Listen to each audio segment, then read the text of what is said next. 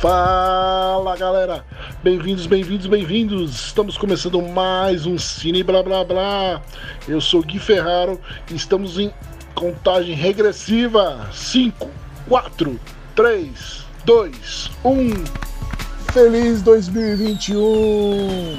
Ano novo, filmes novos ou velhos. O importante é assistir filmes. Sempre. Vamos chegar aqui hoje com meu amigo do lado direito, Luiz Fernando. E aí, galera? Do meu lado esquerdo temos aqui Marquinhos Lee, a lenda do samurai, a lenda das artes marciais, a lenda da história. Exatamente, gente. E aí, feliz 2021 para todo mundo, né? É, que venha logo essa vacina. E vamos começar aí mais um podcast, né? E, e um beijo aí para todos. Que volte o cinema, né? Pelo amor de Deus. Quero, quero ir no cinema. Que volte ao cinema, exatamente. Give me vacina, little stranger, give me vacina. É isso aí, em ritmo de a espera da vacina, vamos fazer hoje um podcast especial de melhores filmes de 2020.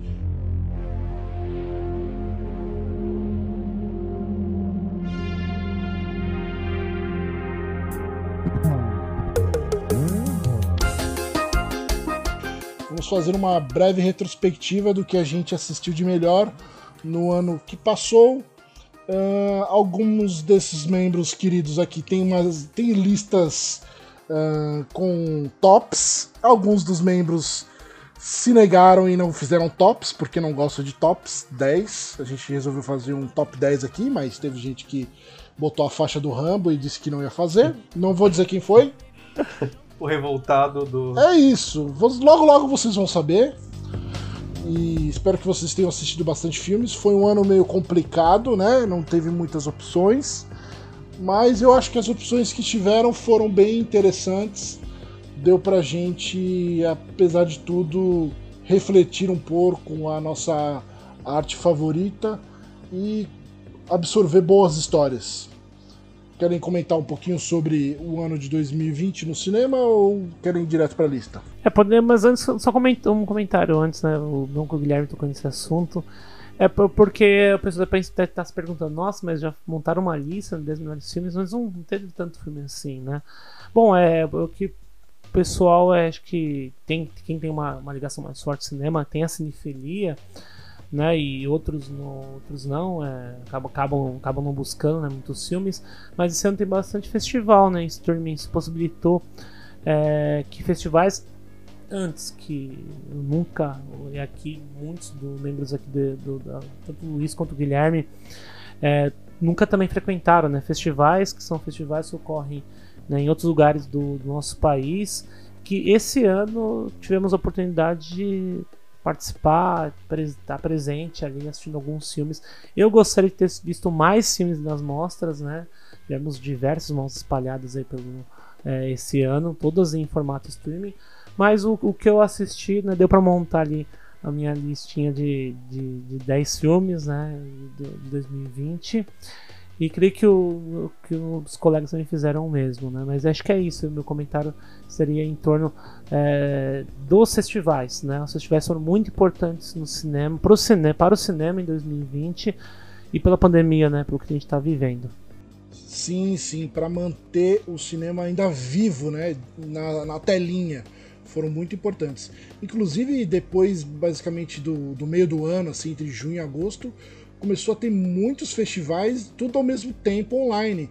Foi meio difícil de acompanhar, porque tava, tipo, tinha três, quatro juntos ao mesmo tempo, e na correria de tentar sobreviver à pandemia e trabalhar, a gente perdeu muita coisa, infelizmente. Mas é isso, o que deu para ver, deu para ver e vamos falar sobre isso. Sobre eles agora. Então vamos começar pelo décimo filme. Comenta aí, Luiz.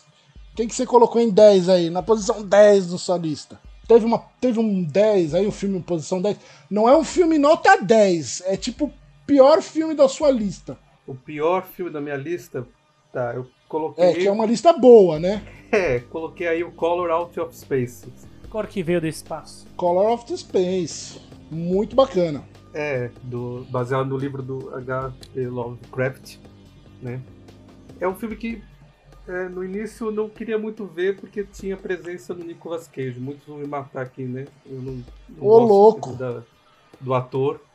E ele só faz os filmes bem B, né? E eu falei, nossa, vou ficar com medo de ver o filme do H. Lovecraft com Nicolas Cage. Mas o filme até que ele prende bastante atenção, assim, né? Ele tem um ritmo interessante, assim, de, de um terror meio sobrenatural, né? Que é um organismo misterioso que vai infectando as mentes das pessoas, né? Então eu acho essa... Eu acho que vale a pena colocar no décimo lugar, né? Na lista dos, dos melhores do ano, né? Mas Eu assisti o também. Nicolas Cage até superou um pouquinho, né? Eu achei que não ia ser. Não foi tão ruim assim a sua atuação. Acho, acho que foi interessante. Você também viu, né, Guilherme? O... Assisti, já tava te cortando, porque falou mal do Nicolas Cage, eu quero tentar defender ele. Pode defendê-lo, pode defendê-lo, faz parte. Não, eu gostei do filme, eu acho o filme divertidamente bizarro. Assim, Total é, bizarro. gostei muito de como ó, a, a parte dos efeitos visuais trabalham, né? A, a questão do, do- da, dessa cor que veio do espaço, né? De como eles fazem essa energia, essa coisa bizarra. Né? A sanguinolência também do filme é muito legal, exploitation, assim. Bem divertido, bem divertido. É, não entrou no meu top 20 também, nem no meu top 10. Mas é uma boa dica aí pro pessoal que, que puder assistir, quiser ver um filme de terror, pegada meio, meio trash exploitation, assim, vale a pena. Homenagem aos filmes B, né? Eu acho. É, só fazer um comentário, é só um comentário em cima do que você falou, Guilherme, do, né, essas homenagens, né, ao Exploitation. E lembrando, e falando do Nicolas Cage, lembrando aí para os nossos ouvintes que tem Mandy no Netflix, viu? Ah, boa dica. Filmaço com Nicolas Cage, na mesma linha do Exploitation, e que pra mim também carrega um pouquinho ali do, da questão do horror cósmico, principalmente quando aparecem entidades aí no filme, que eu não vou revelar pra não dar spoiler. Verdade. Mas é um filmaço, assim. Mandy é um filmaço, tá na Netflix, recomendadíssimo. Eu acho que por mim, pelo Guilherme e pelo próprio Luiz também, né, Luiz? Sim, sim. Com certeza. É, vamos lembrar aqui, galera, vocês que estão chegando agora, que estão ouvindo aí, talvez pela primeira vez, pela segunda vez. Vamos ter spoilers, tá? Mas a gente vai tentar dar aqueles spoilers bem damage, assim, bem perigosos, tá? A gente não quer afetar a experiência de vocês, mas Sim. também a gente não tem como falar coisas legais sobre o filme sem poder entrar em, em alguns detalhes, tá? Exatamente. Certinho, isso mesmo. Só para lembrar que o diretor do Cor que Veio do Espaço é o Richard Stanley. Também aí muito aclamado pelo pessoal que gosta de cinema de horror, cinema meio B. Então foi a volta dele depois de anos meio que aposentado. Ahn, vamos para o próximo e agora é a vez do Marquinhos falar o seu décimo ou não. Revelando já a pessoa. Enfim. É, é sim, o forçado pelo Gui pra poder fazer meus tops aqui nos meus filmes. Eu já tinha montado minha lista, é, só comentar rapidinho. Tinha montado minha lista com os 10 filmes, e aí agora depois, não, Marcos, põe lá os números, coloca em ordem numérica. Vai, e agora pra mim fazer isso? Mas eu fiz, eu consegui. Lembrando que são 10 filmes que eu gostei de todos. É claro, tem um que você gosta mais ou menos, outro você quer colocar em primeiro, porque você gostou né, igualmente, mas é assim, né? É assim segue, segue o jogo, porque as listas são assim mesmo, gente. Tem, sempre fica. Lembrando que toda lista que, que você coloca é válida durante. Eu sempre falo isso, né? Válida durante 5 minutos. Daqui 5 minutos depois do programa, vou querer ter montado uma outra lista. É, já tá, já tá desmerecendo Difícil. a lista. Aí o pessoal não vai querer ouvir o Exatamente. podcast todo, rapaz. Exatamente. Não, pô. É, mas são 10 filmes assim que eu, que eu gostei muito esse ano, né? Bom, então em décimo lugar, né? Seria colocado nessa, como décimo filme na minha lista, é A Vida Oculta, né? A- uma, vida oculta, uma Vida Oculta, a Hidden Life, do Terrence Malick. É, vai ter aqui discordâncias né, no nosso grupo, né? Principalmente com o Luiz, tenho certeza. É um filme assim que nós já Sim, fizemos. tem até um podcast pod- sobre, o, sobre o filme, tá? nós já fizemos um podcast sobre o sobre esse filme. ver. A Tá aqui, né? Você- vocês conseguem acessar aqui é, pelo sistema né, de streaming, porque ele já tá disponível. Gravamos esse programa, né? é, anteriormente, porque foi um filme que foi lançado ano passado. Eu sempre gostei de Terence Malick, né? é, eu já vi muitas pessoas criticando. Eu adoro Árvore da Vida. é, e esse não é diferente. Eu acho uma vida oculta um filme que ele carrega tanto a parte historiográfica, né, muito bem contada ali, da questão, faz um, algo diferente, né, do que é contado nos filmes sobre a Segunda Guerra Mundial, dessa vez pegando ali um fazendeiro austríaco, né, que havia lutado é, na Segunda Guerra Mundial, se recusou a fazer juramento de lealdade ao Hitler, retornou para casa, né, e ali toda a vida que envolve tanto dele quanto da esposa, dos filhos e a, e a guerra. Né? Inevitavelmente vai haver spoiler, como já teve né, no programa anterior. Ele acaba sendo preso né, por, por justamente não, não é óbvio, né, por não manter lealdade, já que a Áustria estava anexada pela Alemanha nazista. Ele foi preso e mesmo, né, isso que é interessante, na cadeia ele não mudou a convicção ideológica dele política, né, e se manteve firme e não cumprir essa lealdade ao Hitler. Do ponto de vista cinematográfico, eu acho interessante, é, sempre gosto dos filmes do Terence Malick, porque justamente ele não tem pressa, né, de desenvolver toda a narrativa, ele faz aquilo de maneira bem lenta, mas que não se soa piegas ou cansativo. Né? A maneira como ele trabalha a câmera, né? principalmente com movimentos diagonais, eu acho isso excelente. E você não vê só isso numa vida oculta, vê em outros trabalhos, né, como Árvore da Vida, por exemplo, como eu já havia citado. Então aí, meu décimo lugar vai para uma vida oculta. Pode me xingar, Luiz, à vontade. é, ainda bem que tá em décimo, tá? Se fosse em primeiro, eu ia xingar, mas tá em décimo. Tá Você não gosta do filme por quê, Luiz? Eu não gosto do Terence Malick, na verdade. Eu gosto só do dois filmes do Terence nos anos 70. Pecador. Depois ele é, depois ele tem esse tom meio filosófico. É, filosófico, é, desse, dessa pegada filosófica. Você acha que ele só filosofa e não faz filme? É... Ah. É, eu acho meio não, não gosto tanto dessa coisa meio árvore da vida. É, não seu herege. Luizinho herege. Luizito herege.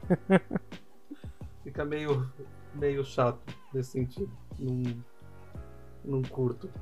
O modo dele filmar também, acho que ficou meio meio parecido com todos os Luiz, se a nossa, pro, nossa professora e amiga Cristina Amaral, a professora e montadora Cristina Amaral, ouve você falar isso de Árvore da Vida do Terence Malick, já tinha tomado uma voadora no pescoço já, sem dó. Olha, tá vendo? Tá colocando Cristina Amaral. Olha aí. Da é, briga Cristina ficar nervosa. aí, aí... Olha, eu eu não sou também dos mais fãs do Malik. Né? Esse, infelizmente, eu também passei. Como eu passei o penúltimo dele, pra, pra, deixei para depois. Uh, mas, assim, eu acho que os filmes dele têm sempre uma qualidade técnica muito bacana. São filmes que têm uma direção de fotografia muito bonita. Então, assim, vale muito para quem gosta desses, desses, aspectos, pelo menos técnicos, assim.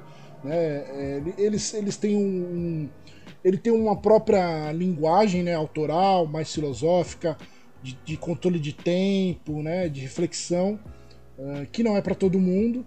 Né? Inclusive, às vezes, é, talvez até por isso eu, eu tenho um pouco de preguiça, confesso. Mas é, ele é um cineasta que às vezes vale a pena perder sua duas horas, três horas, né? Quando ele não alonga demais, né? E o cineasta é demorou muito para filmar, né? Ele ficou anos sem fazer nada, né?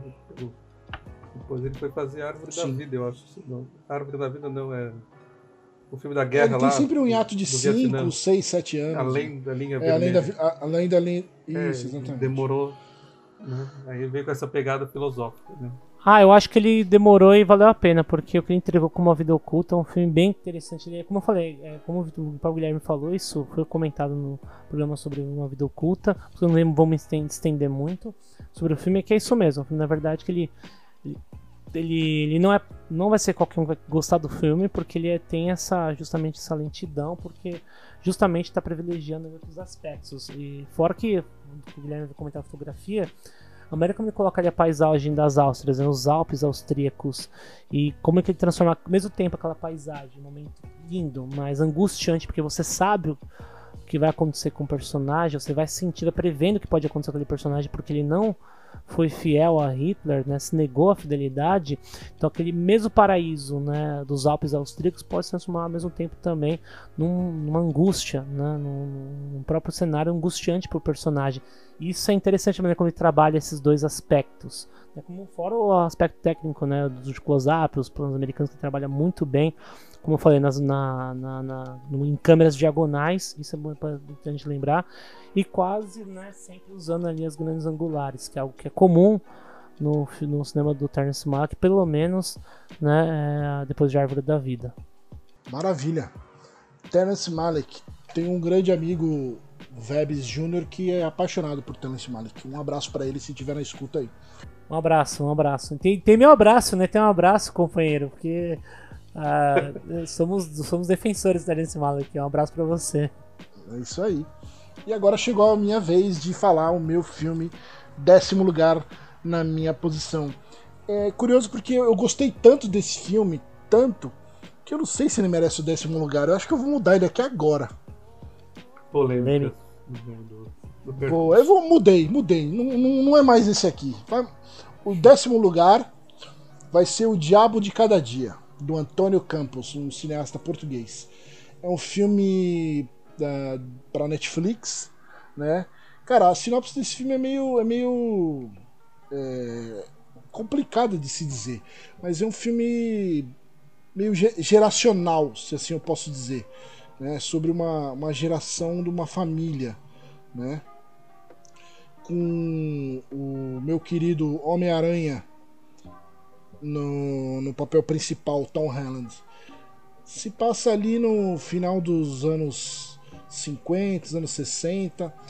Tem a história desse padre que chega na cidade. Esses dois, dois irmãos que são. Um é adotado pela família, porque perdeu a família, que é o Tom Holland, que é o personagem do Erwin. E é uma história que fala muito de é, humanidade, pecados, é, escolhas, decisões da vida, é, ruindade. Uh, tem, tem, tem muitas questões sociais e é bem interessante. O nosso novo futuro Batman e o Robert Pattinson, ele é um pastor, um padre que tem um que as, as mulheres, ele encanta as mulheres, as mulheres ficam apaixonadas por ele, não consegue ver a lábia, né, a coisa dele, porque ele é muito bom de lábia, é bonitão. Então assim, é, é um filme bem bem triste, levemente pesado, uh, tecnicamente muito bonito, muito bem feito, e é original Netflix. Para aqueles que sempre criticam a Netflix, falando que a Netflix não faz filme bom, esse é um dos grandes filmes da Netflix do ano de 2020. E a dona do Oscar, né? E a dona do Oscar desse, desse ano, porque tudo é Netflix, por sinal. É, tem também o Soldado Invernal. Eu gostei bastante desse filme também, do O Diabo Gostou? Eu gostei, acho que ele melhora no meio, no meio do filme, assim, né? Ele tem um ritmo bem acelerado ali. Que aí você fica naquela tensão. E aí parece uma coisa meio Ethan Coin. Eu não sei, tem uma pegada meio. E aí você fica naquela tensão o tempo todo o que vai acontecer com aquele. com esse personagem principal, né? Que tem um. Tem um casal meio perturbado, né? Que, que filma tortura, né? Então aí você começa a ter outro ritmo o filme, né? Mas eu achei interessante. No início não me pegou muito. Você tenta muito. entender como é que vai, vai encontrar as histórias, né? É, como essas como é que elas vão se encontrar em algum, Sim. em algum momento. Sim. Eu não conhecia muito esse diretor, não. Não sei.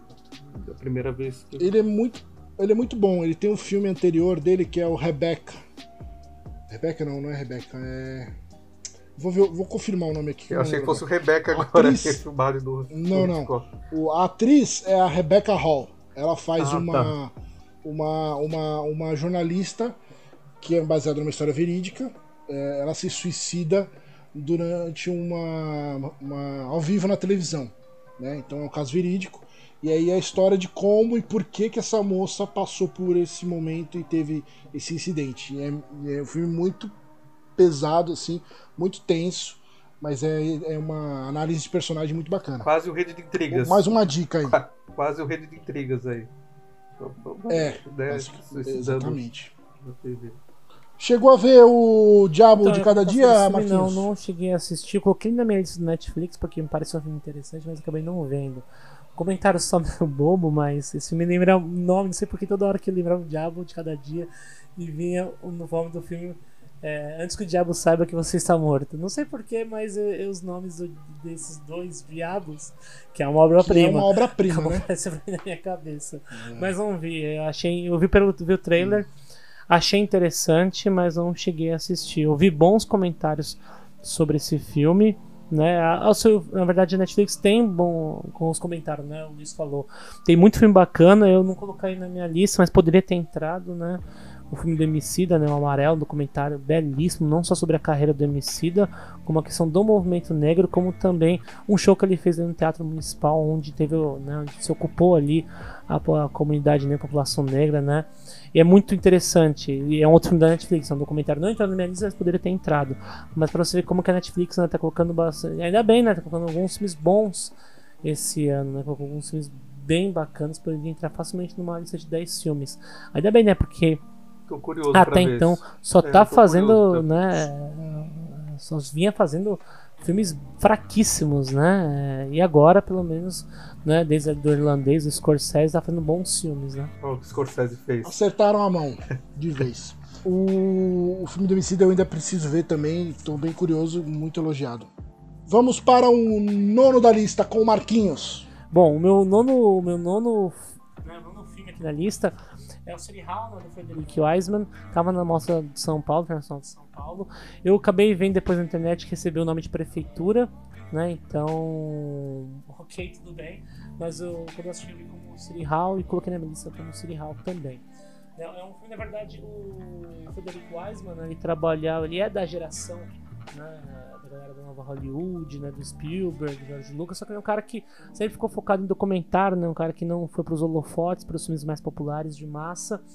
Mas é um um documentarista, ele faz documentários belíssimos, né? Muito sobre as indústrias norte-americanas. E esse último documentário dele, o City Hall, fala justamente ali sobre a cidade né, de Boston, né, Massachusetts, e como que ele vai né, tratando assuntos ali no documentário, desde atendimento né, ali sobre a prefeitura, passando por reuniões políticas, o encontro no dia dos veteranos, o jogo do Red Sox, né, um time de beisebol, é, um almoço para idoso, um comício apoiado de enfermeira, vendiação de graça, por aí vai. Né? Então ele vai criando as sequências, né? E trabalhando todos esses aspectos ali para justamente criar um fio condutor com um aspecto político e a prefeitura, que é o filme, né? O City Hall, e também ali onde ele estabelece como talvez um protagonista, né? Mas um personagem principal, o próprio prefeito né, democrata Martin Walsh. É interessante, eu, eu adorei. Assim, os documentários do, do Frederico Wiseman são documentários que sempre a gente, né, quando vê que vai estrear, fica na espreita, fica na expectativa, porque são excelentes documentários, né? E aí tá no lugar para ele. Poderia, claro, também subir. Eu ia querer ver esse filme, mas estava na mostra, é um filme bem longo, né? Eu acho que tem- 272 aí não minutos. consegui- É, aí, é, aí eu falei, vixe, eu não vou conseguir ver na mostra. Aí deixei, passei batido, mas eu vou, vou fazer o download. É, pode fazer download, compensa. depois Ele é bem longo mesmo, mas- ele é muito longo. É, ele é bem Locadora longo. do Paulo Coelho. Ele tem 4 horas e 32 minutos. É, isso mesmo. É, 272 minutos, isso mesmo. É, não ia, não ia É. conseguir ver. Dá pra assistir uns dois filmes, né? Pelo menos. Mas tá na mostra, compensa. Eu também ti- tive o mesmo, o mesmo problema do Luiz de questão de minutagem. Infelizmente, às vezes dá uma barrada na gente.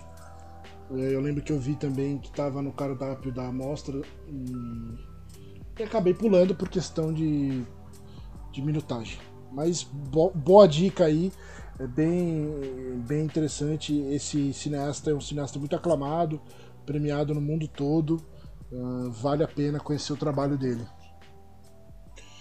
Ah, Luizinho, chegou a sua vez. Não, vou deixar você por último dessa vez. Eu vou falar eu agora. Pode falar.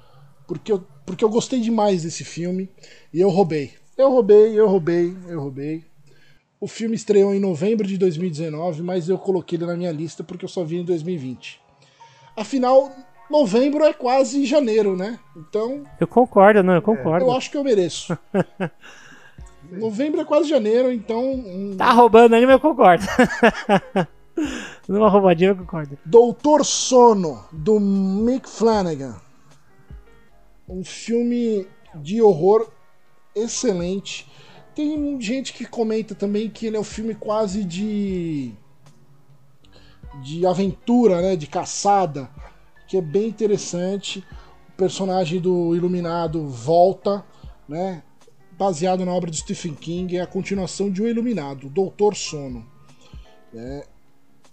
Basicamente é o Danny que tinha o poder da iluminação, de falar com os, com os fantasmas, com os mortos. Ele tem que ajudar uma garota que tem os mesmos poderes que ele, né? Os mesmos, é, a mesma iluminação, né? Por quê? Porque está acontecendo algumas mortes ah, muito pesadas e muito esquisitas na- em algumas regiões dos Estados Unidos. né?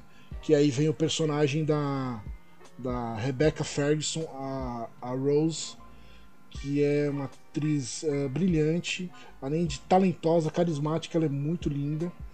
E o Danny, quem faz é o Will McGregor, né? Então, assim, é uma história muito cativante, né? Ela te prende muito bem, é muito bem eh, orquestrada pelo Mike Flanagan que é um jovem diretor que tem surgido aí nos últimos anos como um dos grandes nomes do terror americano.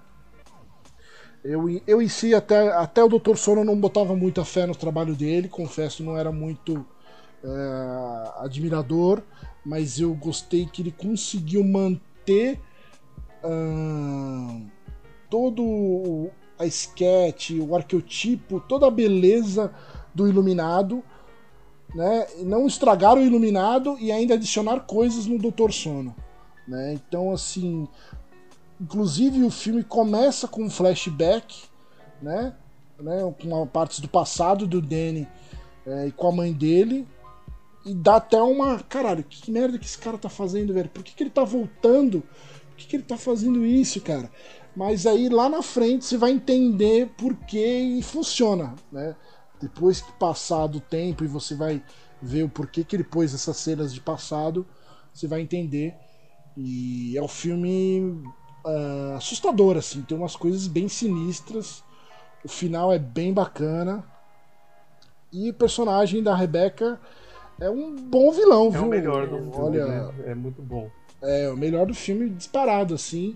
Apesar que eu gosto de tudo do filme, é, mas assim, ele chama muita atenção porque é muito bacana mesmo. É, eu também não botava muita fé no, no Dr. Sono, né? Quando lançou o livro, eu falei, vai ser aquela aquela desculpa, né, do Stephen King querer fazer o filme do Iluminado perfeito, porque ele detesta a obra do Kubrick, né? Então ele aí eu falei, ah, não sei, vai ser aquela desculpa meio meia boca, né?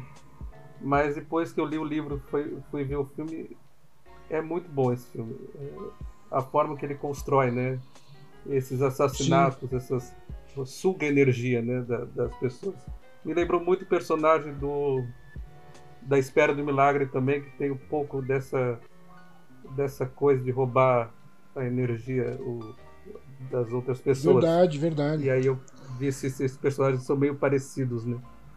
E É porque é um grupo quase serial killer, né? É, muito um louco grupo isso. muito, muito louco, né? E você fica torcendo tanto para um quanto tanto para o vilão, né? Tem e o final é maravilhoso. Eu não torci pro né? vilão, não, cara. Você que tá meio.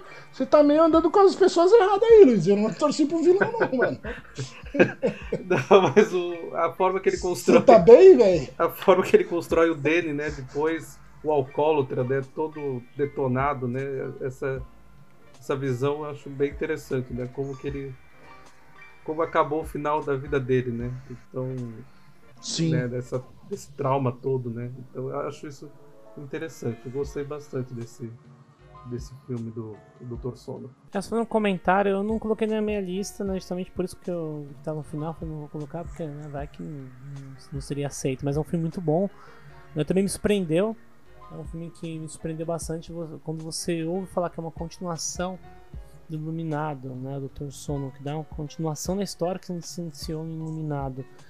Um filme do Kubrick, você fica até né, da- pensando, né, bom, isso é pra. Claro, isso é pra ganhar bilheteria, né, e com certeza não, não vai dar um bom filme, mas me surpreendeu bastante. Viu?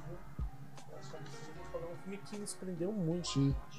O... É, esse lado fantástico que ele pega, né, né, principalmente esse lado fantástico do sobrenatural, acho bem interessante como ele traz né, esse aspecto, principalmente da, das pessoas com habilidades né, é, paranormais. E isso não tinha. Você tinha só o Danny né, no, no, no filme do Iluminado, você não tinha essa exploração né, desses elementos né, do, do, fantástico, da questão de pessoas com, digamos, poderes né, sobrenaturais.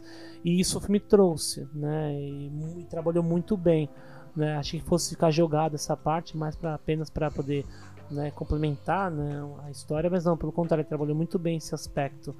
Então é, também é um filme que me surpreendeu, um filme bacana. Se fosse fazer uma lista de filmes que me surpreendeu né, no passado desse ano, no passado desse ano, 2019, 2020, né, foi, esse é um dos filmes que me surpreendeu bastante.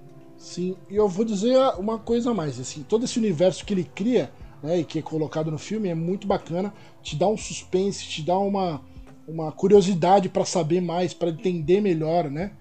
E o que eu digo mais é porque porque a história do Doutor Sono, se você for ver, pelo menos a do filme, tá? Porque eu não li o livro. A história do filme, ela é muito melhor, muito mais interessante do que a história do Iluminado. Não estou dizendo que necessariamente são filmes melhores, né? O Iluminado é melhor, é uma obra-prima. Mas a história em si, contada do Doutor Sono, é muito mais interessante do que a do, do Iluminado. Tem um ritmo mai maior, né? Assim, o ritmo é bem, bem interessante. Todos os personagens são bem construídos, eu acho. Os personagens, né? Essa coisa do universo, a, a caça, né? Essa, esse grupo que retira a, a, energia das pessoas. Então, assim, é, é, é, ela tem muito mais coisas do que o próprio filme do Iluminado, Sim. que, de certa forma, é uma história um pouco mais limitada. Dito isso, Luizinho, você tem que nos falar o seu. Estamos no oitavo, né? Nono. Nono. É, tá nono, nono. Nono. nono. Então, isso. difícil colocar aqui o nono, mas eu coloquei aqui um filme também no Netflix, que é o Mignones. Que chama, chamaram aqui de Lindinha, não sei o nome do filme. É o filme do franco-senegalês, né, que estava no Festival do Sundance de 2020. E o filme causou uma polêmica, né? Eu, eu não sabia muito bem do filme, mas eu ouvi falar da polêmica sobre a Damares, que ela criticou o filme por haver sexualização das crianças, né? Então ela queria boicotar o filme, né? Aí isso já me fez uma curiosidade. Vou assistir para ver qual que é de, desse tal de Mignones. Eu achei interessante a forma que, ele, que a diretora constrói essas crianças, né, de 13 anos, 11 anos, dançando de 11 anos, dançando de forma sensualizado, né? E eu acho que essa, 11 anos. essa polêmica tá na cabeça das, dos adultos, né? Porque as crianças ali, elas não tinham essa malícia, né? Eu vou dançar dessa forma para causar tudo isso, né? Então, eu achei interessante a forma como o filme trabalha, né? Nesse sentido da sensualidade, né? Dessas crianças de 11 anos, né? E, e fora a polêmica da Damares também, que causou um, um alvoroço aí que ela queria boicotar de qualquer forma. Ela falou: estou brava com o Brasil, né? É abominável uma produção dessas, então queria colocar os direitos humanos, a família, né? Então eu, eu não sei, não vi tudo, todo, não sei se precisaria de toda essa, essa polêmica, né? mas é um filme interessante, acho que pelo contexto. Por isso que eu acho que eu coloco entre nonas. Vale a pena, vale a pena ver por conta dessas situações, assim, dessa sensualidade entre as crianças.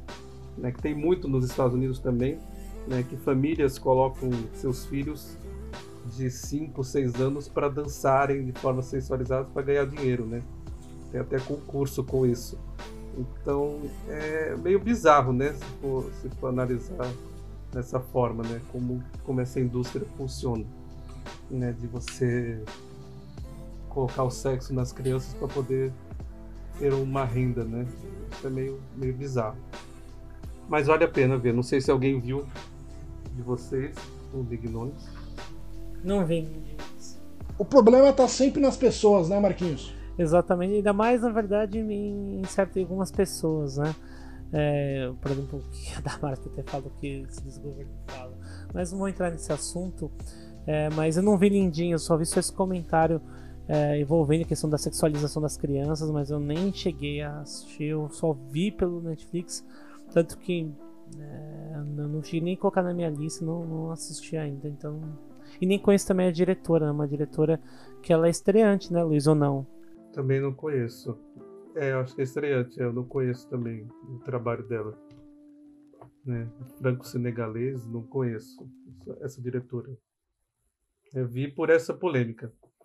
Eu também não assisti, fiquei sabendo da polêmica, vi quando ele estreou no Netflix também, uh, mas não, não, sinceramente não me interessei muito e também, uh, mais, mais pra frente, quem sabe, posso, posso assistir. A diretora, sim, ela é estreante, ela partiu de um curto e depois ela já fez esse filme como o primeiro longa dela. Mas bacana, uma boa dica aí para o pessoal que se interessa pela, pelos sistemas aí e, e quer ser também contra a Damares. Assistam o filme, gostem do filme e xinguem ela no Twitter ou não. Mande, ou mandem recados bonitinhos. Vamos pro próximo. Então agora a gente vai falar sobre o oitavo filme da nossa lista. Então eu falo do oitavo aqui. Pode deixar, vem comigo. Vem comigo. O oitavo é o filme Possessor do Brandon Brandon, ia falar, ia falar Dronenberg. Eita, calma. Eita! Segura. Eu achei que fosse um diretor do Irã, sei lá. falei, vixe, Maria, que. Brandon. Drone, drone, é o drone, é o, é o, é o filho do drone. É o Brandon Cronenberg, é o filho do homem. Como diria o Carlão, o melhor David da história. O melhor. O, o David bom. O David bom. O David. Herdou do pai, herdou do pai, tem, não tem como. David Cronenberg. É, esse herdou dos pais as birras, bizarrices, né, velho? Cara, esse filme, ele é um sci-fi horror uh, maluco, cara. É, esse filme é difícil até de explicar. Mas tem uma moça que ela trabalha por uma organização secreta que usa tecnologia que, que que planta coisas do cérebro das pessoas e aí ela entra dentro dos corpos dessas pessoas e aí elas fazem assassinatos a pedido desses clientes, tá? Então essa moça ela, ela tem esse trabalho, ela é tipo a melhor que faz esse trabalho.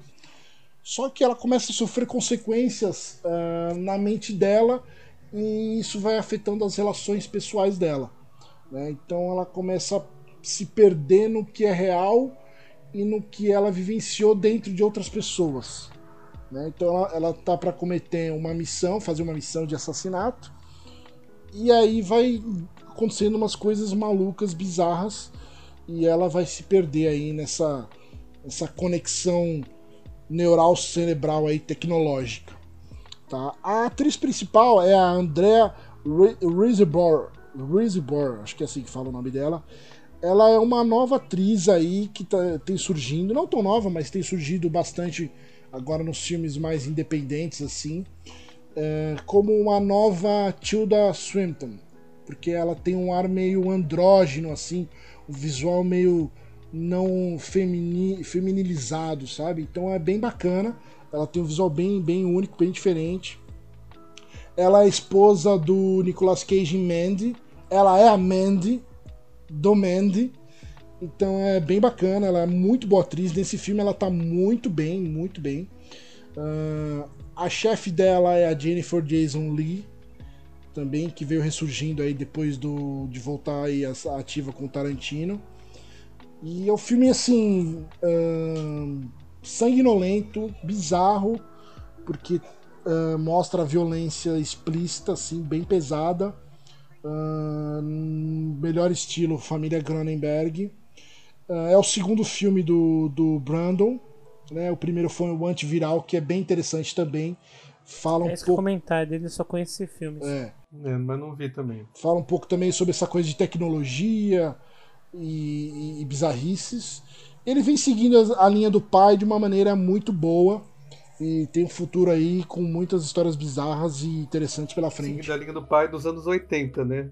Até os anos seguindo a linha do pai nos anos 80, né? Porque depois Cronenberg foi mudando o seu estilo de, de fazer. É, mas esse, por exemplo, ele tem uma pegada meio Existenz, né? Se você for ver, ele é bem uma mistura meio de Videodrome com Existenz. É bem, é bem bacana.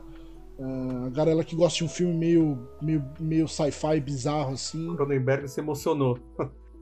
Eu fiz o filho certo, né? Não precisou fazer teste de paternidade, porque foi comprovado nesse filme. É, a mente é igual, né? A mente da pessoa herdou a mente do, do pai. A mente é igualzinha, né? Herdou a mente do pai. Herdou a mente do pai. Total. Ainda bem, né? Sim, com certeza. Sim. Que Cronenberg tá parado há muito tempo, né? Então tem alguém para fazer o trabalho, né? O filho dele. Eu acho que desde 2014, se eu não me engano. Vocês assistiram esse também? Não, esse eu não vi. Não vi nenhum dos dois filmes. Não viu ainda. e na verdade do Breno só viu o Antiviral. Eu gostei.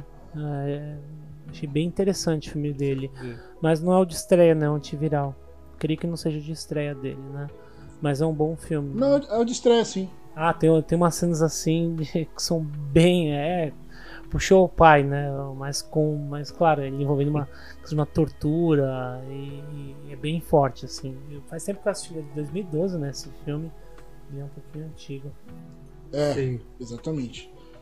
Pensando aqui já o do oitavo, né? Tava fazendo as contas. Manda aí, manda aí, pode falar. Coloquei Sibéria, de um diretor que amo de paixão, senhor Abel Ferrara. Abel Ferrara. Tenho, tenho inveja Boa. do senhor que, que, conversou com Abel Ferrara. Meu tio. Mas, seu tio, é, distante. Né, e tá lá com seu ator preferido, William Dafoe. Né, eu tava vendo com uma amiga minha esse filme que tava na mostra. Né, eu nunca tinha visto o filme do Cronenberg. Do Cronenberg, olha eu. Do, do Ferrara. oh. E ela já mudando aqui, né? Cronenberg com Ferrara. Imagina o que vai dar. Então, aí ela falou, não, mas esse filme tá, tá meio parado, não tem muita ação, né? Não tem muita coisa. Calma, né? Vamos ver que, que Ferrara sempre tem uma violência, né? E o filme do, do Sibéria é muito louco, né? Porque o William Dafoe é um solitário que vive numa cabana no meio do, da neve. Só tem ele lá, não tem mais nada, ele com os cachorros. E ele começa a devagar entre o sonho e a realidade, né? Então vai com o psicológico, o subconsciente, então ele começa a ver várias coisas do passado dele, do pai, da mulher, várias mortes, né? Então tem uma pegada bem bem interessante desse trabalho do Ferrara, também o Tomaso também bem bacana que está com Ilha da Flor. Eu gosto muito do, da forma que o, que o Ferrara conduz essa violência, a forma da, que ele conduz a religião e violência ao mesmo tempo, né? Tem uma pegada bem forte assim. Então eu acho a volta do Ferrara. Porém, né, não, ele está meio parado, assim, né? As pessoas não não estão muito vendo o Ferrara, né? Mas eu acho que acho que vale a pena, mesmo que ele estava na mostra. Mas eu acho que ninguém nunca viu muito o Ferrara, não, cara. Ele é um cara meio cult mesmo, viu? É, né? Eu acho, acho que talvez nos anos 90 ali ele tivesse um pouco de um auge ali, porque ele fez com atores que estavam com um pedigree um pouco maior, né? Por exemplo, o pessoal ali, o, é, o Christopher Walken, os atores um pouco mais num, num auge, assim, né? O... Corpo, é, com a Madonna também, né? Que o William é um... Defoe hoje é um cara mais cult, né? Exatamente, ele filmou com a Madonna. Ele é um, ele é um ator cult, né? Que faz, faz filme até no Brasil e tal. Então, tipo, não é um cara que traz bilheteria, né? Ele é muito autoral, né? Ele nunca muda muito o seu estilo para poder, ah, agora quero ter uma super bilheteria. Não, ele é sempre com aquela mesma pegada dele, né, fazendo alguns documentários, Sim. né? Então acho, acho que vale a pena ver. Não sei se alguém viu o Sibéria ou viu o Tommaso também. Não vi. Ele faz, ele faz o, o cinema meio. O cinema dele autoral, independente, raiz, assim, né? É, total ele, raiz, é. Ele, ele conta suas histórias do, da maneira dele, assim, são histórias às, às vezes com uma, algumas coisas um pouco pessoais também é, muito boas, mas ele não foge muito do, do, do, padrão, assim, o que não é ruim, também não é bom. Né? Eu tô meio atrasado com a filmografia do, do Ferrara, que eu gosto bastante, principalmente a dos anos 90. E um grande diretor dos anos 90, eu acho, né? É, é o auge dele ali, no final dos anos 80 e começo dos anos 90, né? Entre o The Addiction e o Vício Frenético. São assim o auge dele. Sim. Mas assim, eu, eu, eu preciso ver realmente o Sibéria e o Tomaso. Marquinhos, você conseguiu dar uma olhada no Ferrara? Bom, é, o filme dos filmes do Ferrara eu gosto bastante. Concordo com vocês que a partir dos anos 90, né, é a época do que ele fez os melhores filmes. Para mim, o Frenético é o meu favorito do Ferrara. E olha que eu gosto bastante do Frenético, Frenético que é com o Nicolas Cage, falando de novo do Nicolas Cage, do Herzog, né? É, claro, eu não vou, um não substitui o outro, né? São, o Ferrara é um grande filme, né? Enquanto do, do Herzog é apenas um bom filme. É, mas não vi, não consegui conferir Sibéria, tava na minha lista, mas não assisti. É, ele tem todos os estilos, né? Ele faz uma ficção, faz o drama, faz, faz um pouco de tudo, né? Então meio umas comédias meio, Exatamente. meio estranhas no meio Exatamente. do né, Invasores de Corpos é outro que eu gosto muito, né? Enfim, mas acho que Ferrara sempre vale a pena ver. Teve dois filmes dele na mostra, que é o Sport of Life, que é o, é o documentário sobre Sibéria, né? Que é o documentário, o filme dentro do filme, né? Ele faz isso muito em vários filmes dele. Né? Então acho que vale a pena ver os dois também. Mas eu colocaria o Sport of Life na lista. Mas para quem é fã do Ferrara, vale a pena ver os três aí, uma Exatamente. tacada só. Sim, ele é sempre muito bom. Tem- Ele sabe contar muito, ótimas histórias. Ah, Marquinhos, seu oitavo. O meu será comentado no final. E é o Dogs Don't Wear Pants, né? Ah, beleza. Do finlandês JP Ah, Valkeapa. vam- vamos deixar mais pra frente, é isso aí. Ele é um. Ele é. Até onde eu sei também ele é estreante. Isso, exatamente. Show. Bom, vou deixar então pra comentar porque ele é único que aparece né, né, em outras listas. Então vamos deixar pro final, tá bom? Então comenta pra gente o sétimo. Bom, o meu sétimo filme é Destacamento Blood, né, da Five Bloods, do Spike Lee. Também um filme da Netflix. Já havia comentado anteriormente no último programa, né, que é, normalmente os diretores que são muito bons quando trabalham para Netflix ficam um pouco engessados. E esse é o caso do Spike Lee nesse filme. Por mais que eu coloquei na minha lista, ele aparece em sétimo lugar, Destacamento Blood. Mas é um filme que você ainda percebe aí que Spike Lee está um pouco engessado. Mas mesmo assim é um excelente filme. Né, comentando rapidinho só a história do Destacamento Blood, né, ele, ele fala sobre veteranos da Guerra do Vietnã que atual no, no, né, no tempo atual decidem retornar para o Vietnã para resgatar o corpo né, do comandante deles que morreu ali em serviço no Vietnã.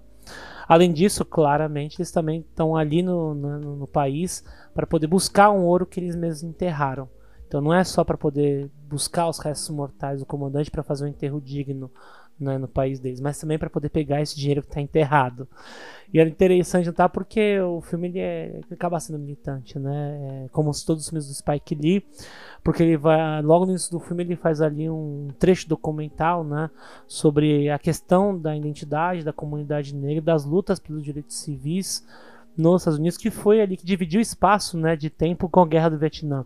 Então ele não vai explorar a Guerra do Vietnã imediatamente. Ele, ele começa é fazer esse resgate histórico, documental, logo no início do filme que ele faz, né, em basicamente todos os filmes dele, que a gente percebe filmes recentes, né, ou no início ou no final, como é o caso, por exemplo, do Infiltrado na Clã, onde estabelece aquele, aquele, aquele, aquele relatório, né, aquele relato documental no final do filme. Ele faz isso no destacamento, no destacamento Blood logo no início né, estabelecendo esse, esse aspecto do, do, da luta pelos direitos civis, né, a luta do movimento negro, que dividia espaço ali com a Guerra do Vietnã. Engraçado que eu coloquei, É. colocaria esse filme também na mesma posição do, do filme do Spike Lee. Colocaria também. Você colocou Coloquei também? Destacamento Luiz? Blanco. Ah, então já comenta também, por favor, Destacamento Blood. E, Isso mesmo, e eu sétimo acho lugar que também. é a pegada do, do Spike Lee de fazer o filme de Vietnã com negros lutando na guerra. Eu, eu fiquei pensando muito se eu já tinha visto algum filme do Vietnã que tem negros na guerra. Nunca vi. Né? E aí eu fiquei pensando, isso é interessante, a forma que ele con- constrói. Né? Os negros lutaram na guerra do Vietnã, mas ninguém nunca deu importância para eles, né? E sempre foram os brancos. Na verdade, você tá cometendo um É, leve sim. Engano. Por quê? Porque o Apocalipse Now eles aparecem, né? No Apocalipse Now do... É, na Segunda Guerra Mundial, Ah, tá, não, Apocalipse não é- tinha. Não, aparece, né? Um, É. né? Mas assim, digo, na Guerra do Vietnã já sim. Tanto que um dos soldados do Apocalipse Now é o Lawrence Fishburne, É né? Então verdade, ele mostra. Exatamente. E, e do- não só naquele momento dos personagens né, principais, né, que andam com o protagonista, é, com o Martin, né, além deles, ali mostram todos os soldados lutando e a maioria são negros, né, então os- Coppola faz um registro muito bem feito da Guerra do Vietnã. Não, então não, não foi o primeiro a fazer isso, né, Spike Lee, mas a maneira como ele conduz, né, a ideia de retornar, né, de retornar para Mas é o os personagens Vietnã. principais, um dia ali- quero, quero. É, exatamente, ali costurar um- também os movimentos civis no início do filme. Aí, ao fazer isso, aí ele ah, faz isso algo que o, o Apocalipse Sinal não tocou, que não- também não era interesse do Coppola na época de, ter- de fazer isso, né? Sim, não, não era uma da- outra história. viés né? dele. Outro, outro personagem. Exatamente, era uma outra história. Mas o que ele faz no Destacamento Blood é intercalar essa luta do movimento negro ali pelos direitos civis no início do filme. Eu acho muito bom a é, como ele vai estabelecendo ali os flashbacks, né? intercalando os flashbacks com os momentos, principalmente porque ele poderia, por exemplo, utilizar os personagens né? No tempo atual ao fazer o flashback, utilizando personagens né, mais jovens, atores mais jovens. Mas eles utilizam os mesmos atores né, é, que estão vendo ali o presente para refazer fazer o flashback. É, como se o passado e o presente fosse algo único ali para aqueles, aqueles veteranos da Guerra do Vietnã. É muito interessante o que ele faz. Tanto que ele só mostra uma, uma fotografia no final do filme né, com aqueles personagens jovens ao lado do comandante deles que né, tem que ser falado, né, o comandante deles, eles vão resgatar os restos mortais ali no Vietnã. É o Chadwick Boseman, né, o que faleceu, nosso Pantera Negra, né, que faleceu esse ano e esse ano, ano passado, perdão. E ele é o personagem que eles vão resgatar, né, esses mortais. Então, ali também é uma grande homenagem, porque o momento que aparece, é porque tem momentos ali de onde a presença do, do comandante dele, né, do, do Chadwick, aparece para os personagens né, de maneira espiritual. E ali, você, já, você assistindo, já sabendo o que aconteceu com o ator, isso, querendo ou não, isso cresce um pouco no filme, né? Deixa o filme mais, como posso dizer, mais sensível né, a essas cenas. Sim, é só um comentário também, no, vocês falaram do Coppola, mas eles têm um bar, eu acho um bar, uma, um, esse encontro que chama Apocalipse Now, né? Que eu acho muito Exatamente. eu acho muito boa essa referência. E a cena da bomba, não vou contar o que acontece, mas é a cena mais tensa que eu vi naquele filme. Enfim, Sim. As minas, né? Nas minas, bombas é. das minas, né? algo que eu nunca tinha visto muito dos filmes do, do Spike Lee. Né? Algo meio que me surpreendeu um pouco essa construção de cena, mas, mas vale a pena ver. E a aparição fantasmagórica do comandante, não fantasmagórica, porque não sei- não é fantasmagórica, mas, acaba sendo uma ilusão. A projeção dele na floresta, a maneira como ele aparece, é muito bem trabalhado o aspecto fotográfico do Spike Lee nesse filme. Então, por isso eu coloquei ele em sétimo lugar. Eu acho que por mais que você sente ali o Spike Lee mais tímido fazendo esse filme, assim como foi o Scorsese e Coisa Irlandês, mesmo assim são dois diretores que fizeram dois filmes né, excelentes, né, ótimos filmes. Eu, eu não tenho essa visão muito com, com você, não. Eu não acho que eles ficam tímidos, não. Eu não consigo concordar, não. Eu tive alguns problemas com o das Blood, das Five Blood. É, eu gosto do filme, acho o filme interessante, mas é, essa questão da, dos flashbacks e o flash forward, né? Vai no tempo, volta e tal, vai passar, depois volta pro futuro, pro atual. Me tirou um pouco, eu acho que eu perdi um pouco é, com eles no passado. O presente estava sempre mais interessante do que o passado. Então isso eu acho que para mim ficou um pouco meio sem graça, me, me- não sei, não, não, não casou muito bem na montagem para mim, entendeu? É, o- Uhum. e eles jovens, mas eles velhos fingindo que são jovens ali, não sei. Chega uma hora que na primeira vez que aparece dá uma confusão mental em mim, cara. Sério? caralho, o que tá acontecendo, já mano? Aí depois que depois que a cena começou, começa a ir pro final, você fala: "Ah, tá, agora entendi o que ele tá querendo fazer". Mas na primeira vez eu falei: "Caralho, bugou tudo aqui, velho". Me deu uma de Lu- me deu uma de luzinho aqui, ó.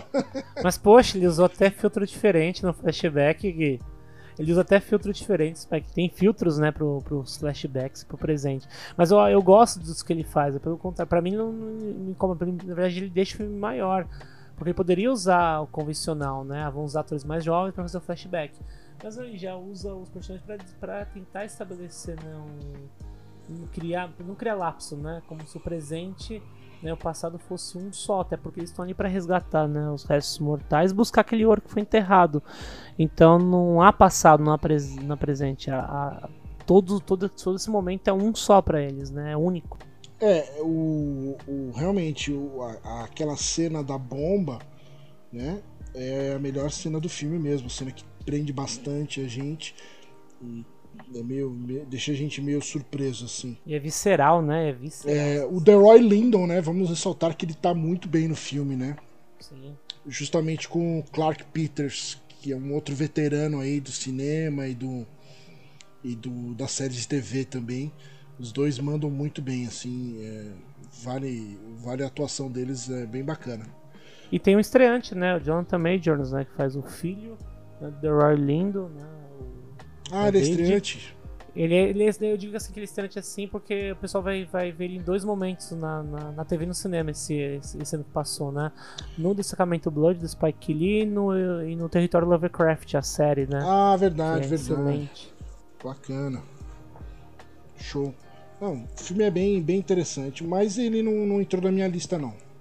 Só pra finalizar e dar a minha parte. Boa. Podemos ir pro. Posso, posso comentar o meu? Ah, agora é minha vez. É verdade, falta o seu sétimo ainda. Aí, cara. falta o meu sétimo, hein? Qual que é o seu? Agora, eu até me perdi. O sétimo, hein? Dos números. É Fica colocando número aí, a gente se perde, mano. eu me perco todo aqui. A Vastidão da Noite, de Andrew Patterson. Olha aí, mais um diretor estreante aí, ou diretor de poucos filmes. A galera jovem tá vindo com força total aí. Muito bacana. A Vastidão da Noite é um filme original da Amazon Prime Video, que não está pagando por esse programa, mas se quiser ela pode pagar e a gente pode falar mais dela. Seja bem-vindo aí. O, a Vastidão da Noite, ele é um filme que remete aqueles filmes de sci-fi, aqueles filmes de primeiro contato. Uh, eu, eu, eu, tenho um pouco de problema com o início desse filme, confesso para vocês. Mas. É, mas eu gostei muito dele. Eu, eu achei assim. É, a forma como ele, ele lida com o áudio no, no filme, como ele trabalha a questão do áudio mais do que o visual, né? É sobre um operador de, de DJ, de rádio, que uh, durante o programa ele, ele, ele tem uma entrevista com um cara que diz ter contato com objetos voadores não identificados, né?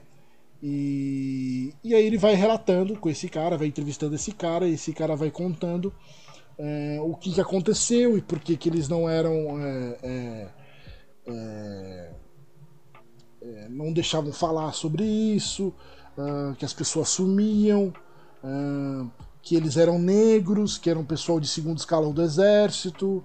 Uh, e todas as missões que ele faziam em que eles, eles tinham esse, essa, esse contato com esses OVNIs. E como a boa parte da história, o personagem principal, que é esse operador de rádio, e a, minha, e a mocinha que faz a assistente dele estão dentro da rádio, né, muito se é ouvido pela gente.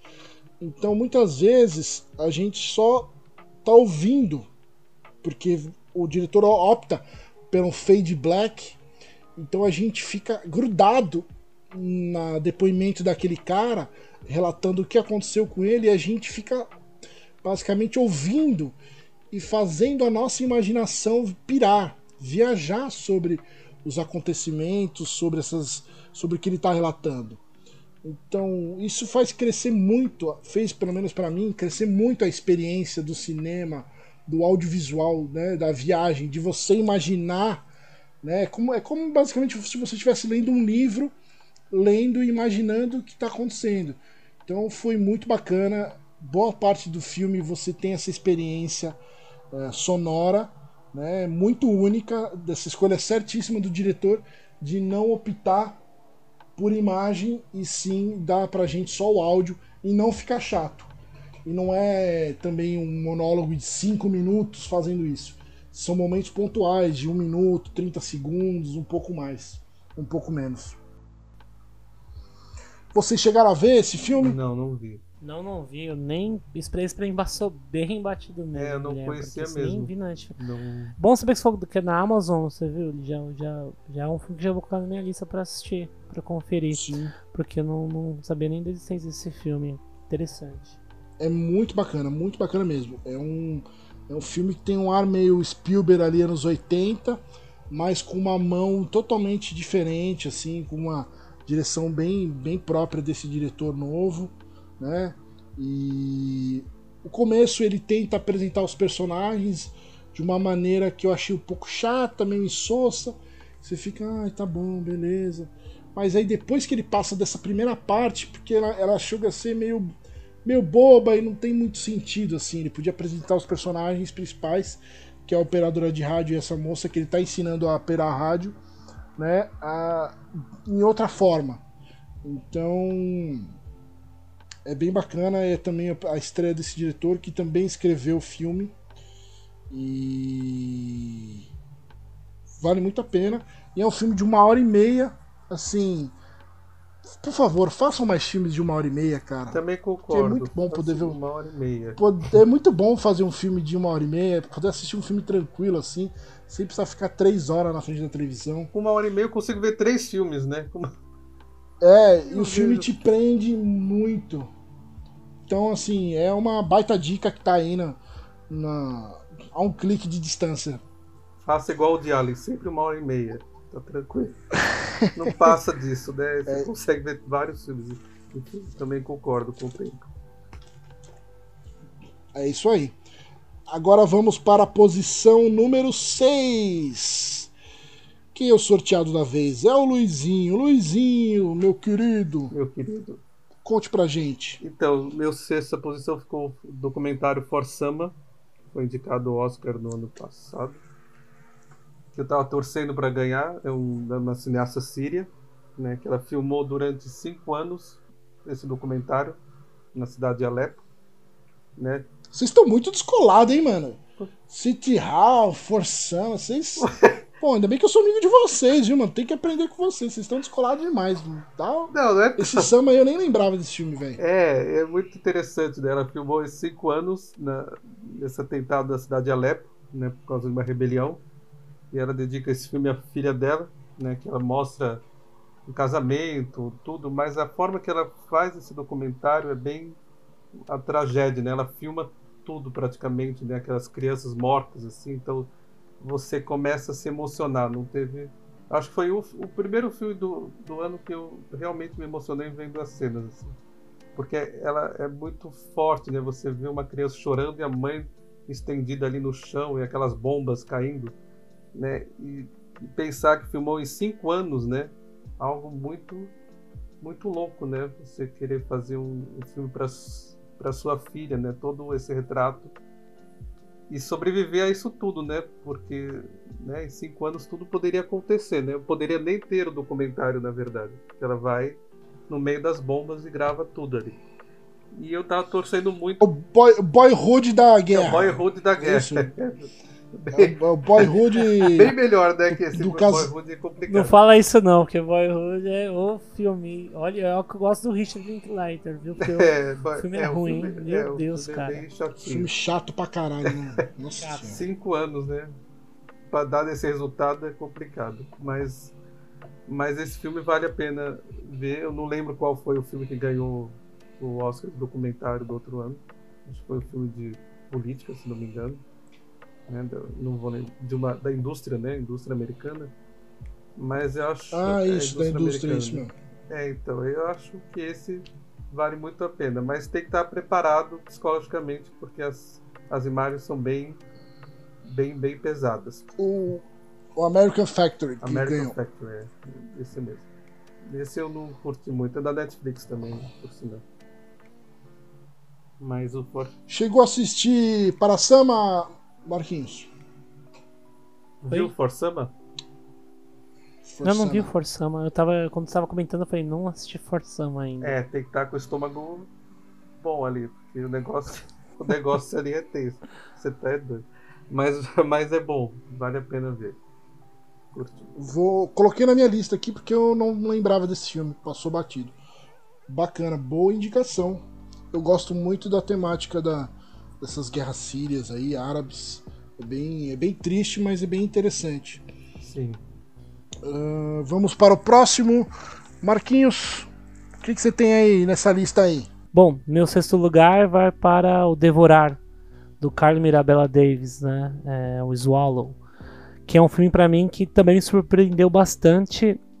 Eu achei que seria um suspense, terror psicológico, mas partiu para um terror social, uma questão é, que envolve muito mais abuso, né? Controle e submissão. E é um filme que conta a história de uma dona de casa, né? A, a Hunt, que é a Halle Bennett, a atriz que fez, né, que mandou muito bem como coadjuvante naquele filme A Garota do Trem. E que ela é uma dona de casa onde ela aparentemente vive né, bem com o marido, só que depois vai percebendo pelo filme que essa relação é uma relação abusiva.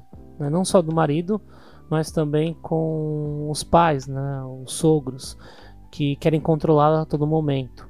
E aí depois que ela descobre que ela está grávida, isso logo no início do filme, ela passa a ingerir objetos. Né? E, e, o que é interessante no filme é que nos deixa sempre pensativo, reflexivo sobre por que, que ela faz é, essa questão de devorar os objetos. Né?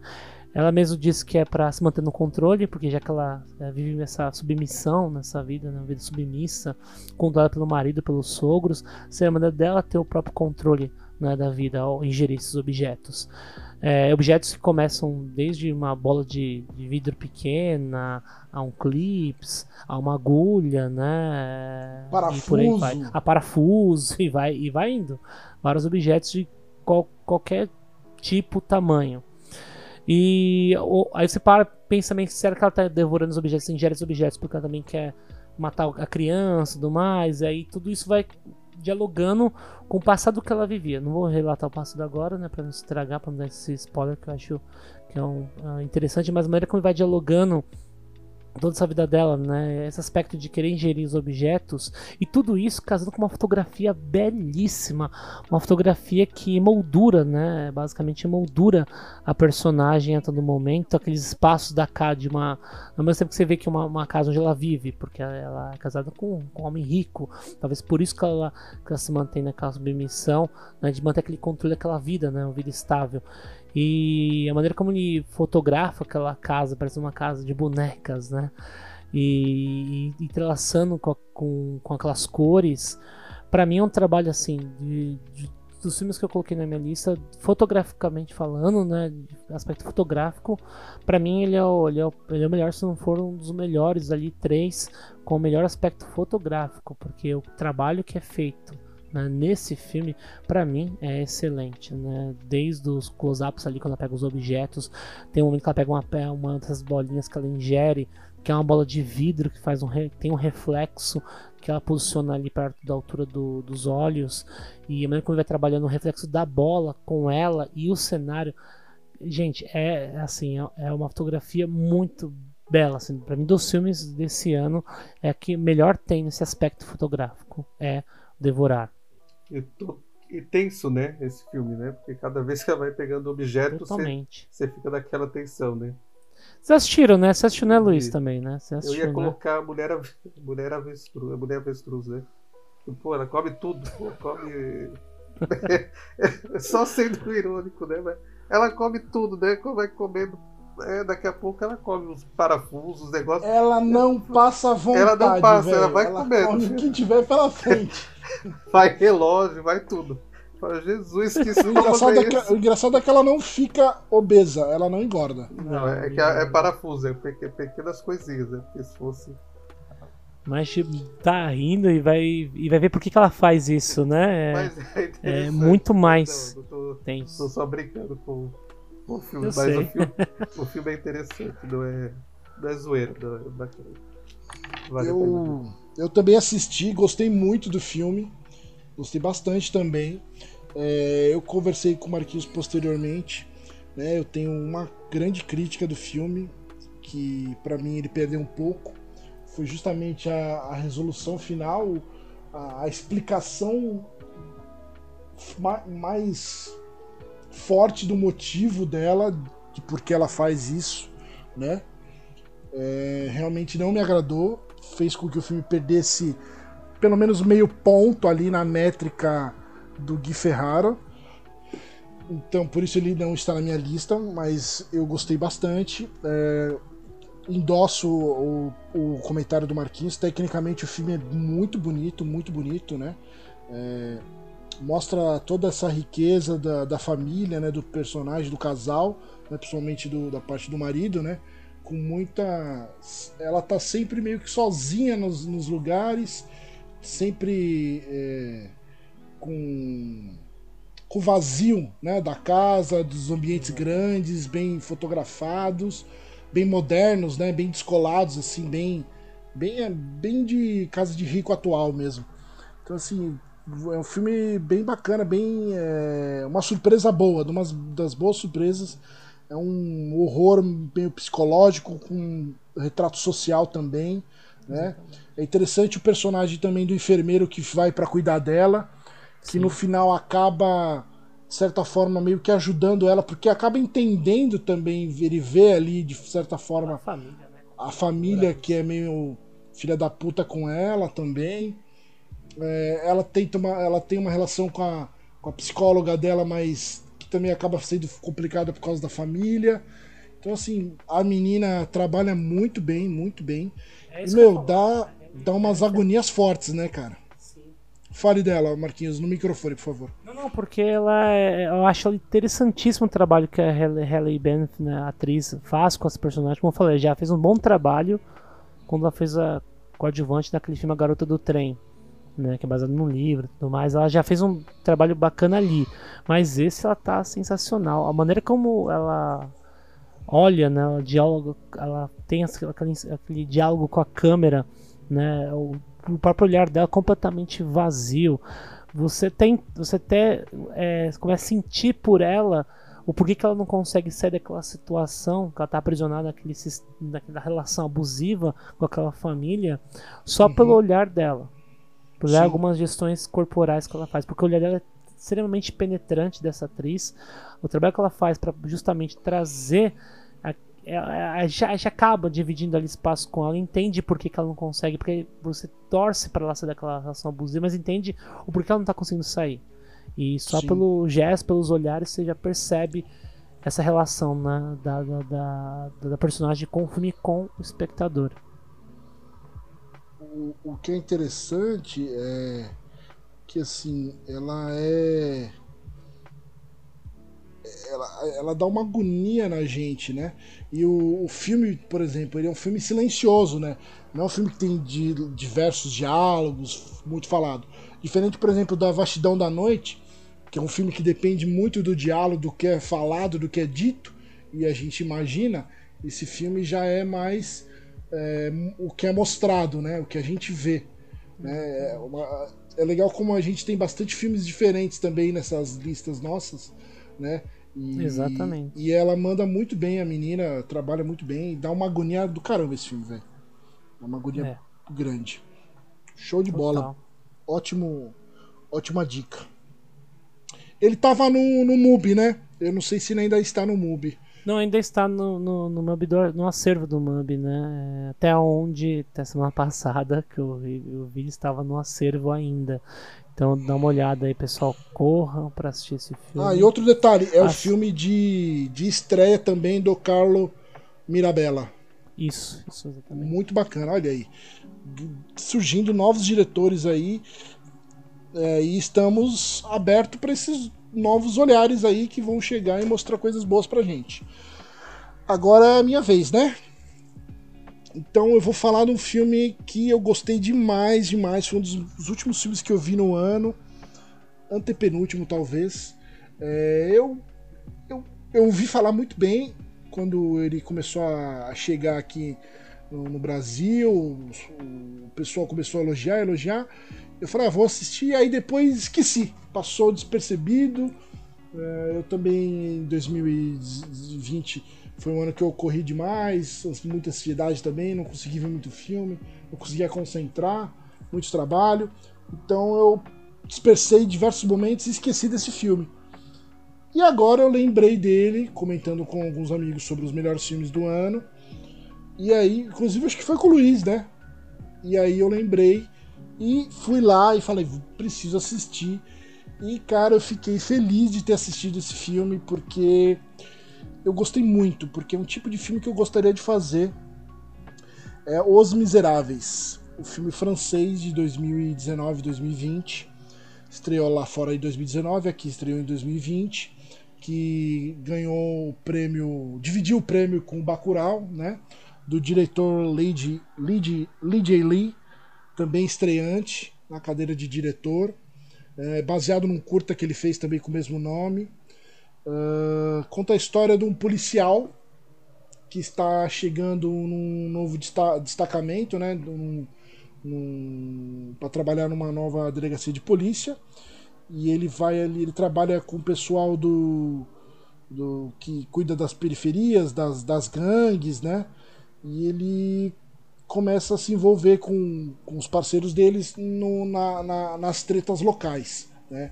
A grande história começa a partir de que é roubado um leão, né, um leão bebê de um, circo, e aí uma gangue quer, acusa outra, e aí vai envolvendo os personagens numa teia de, de confusões. E o filme faz uma grande crítica social também, né? a, a polícia, ao racismo, como a polícia enxerga os negros no mundo todo, principalmente também na França, os, os imigrantes.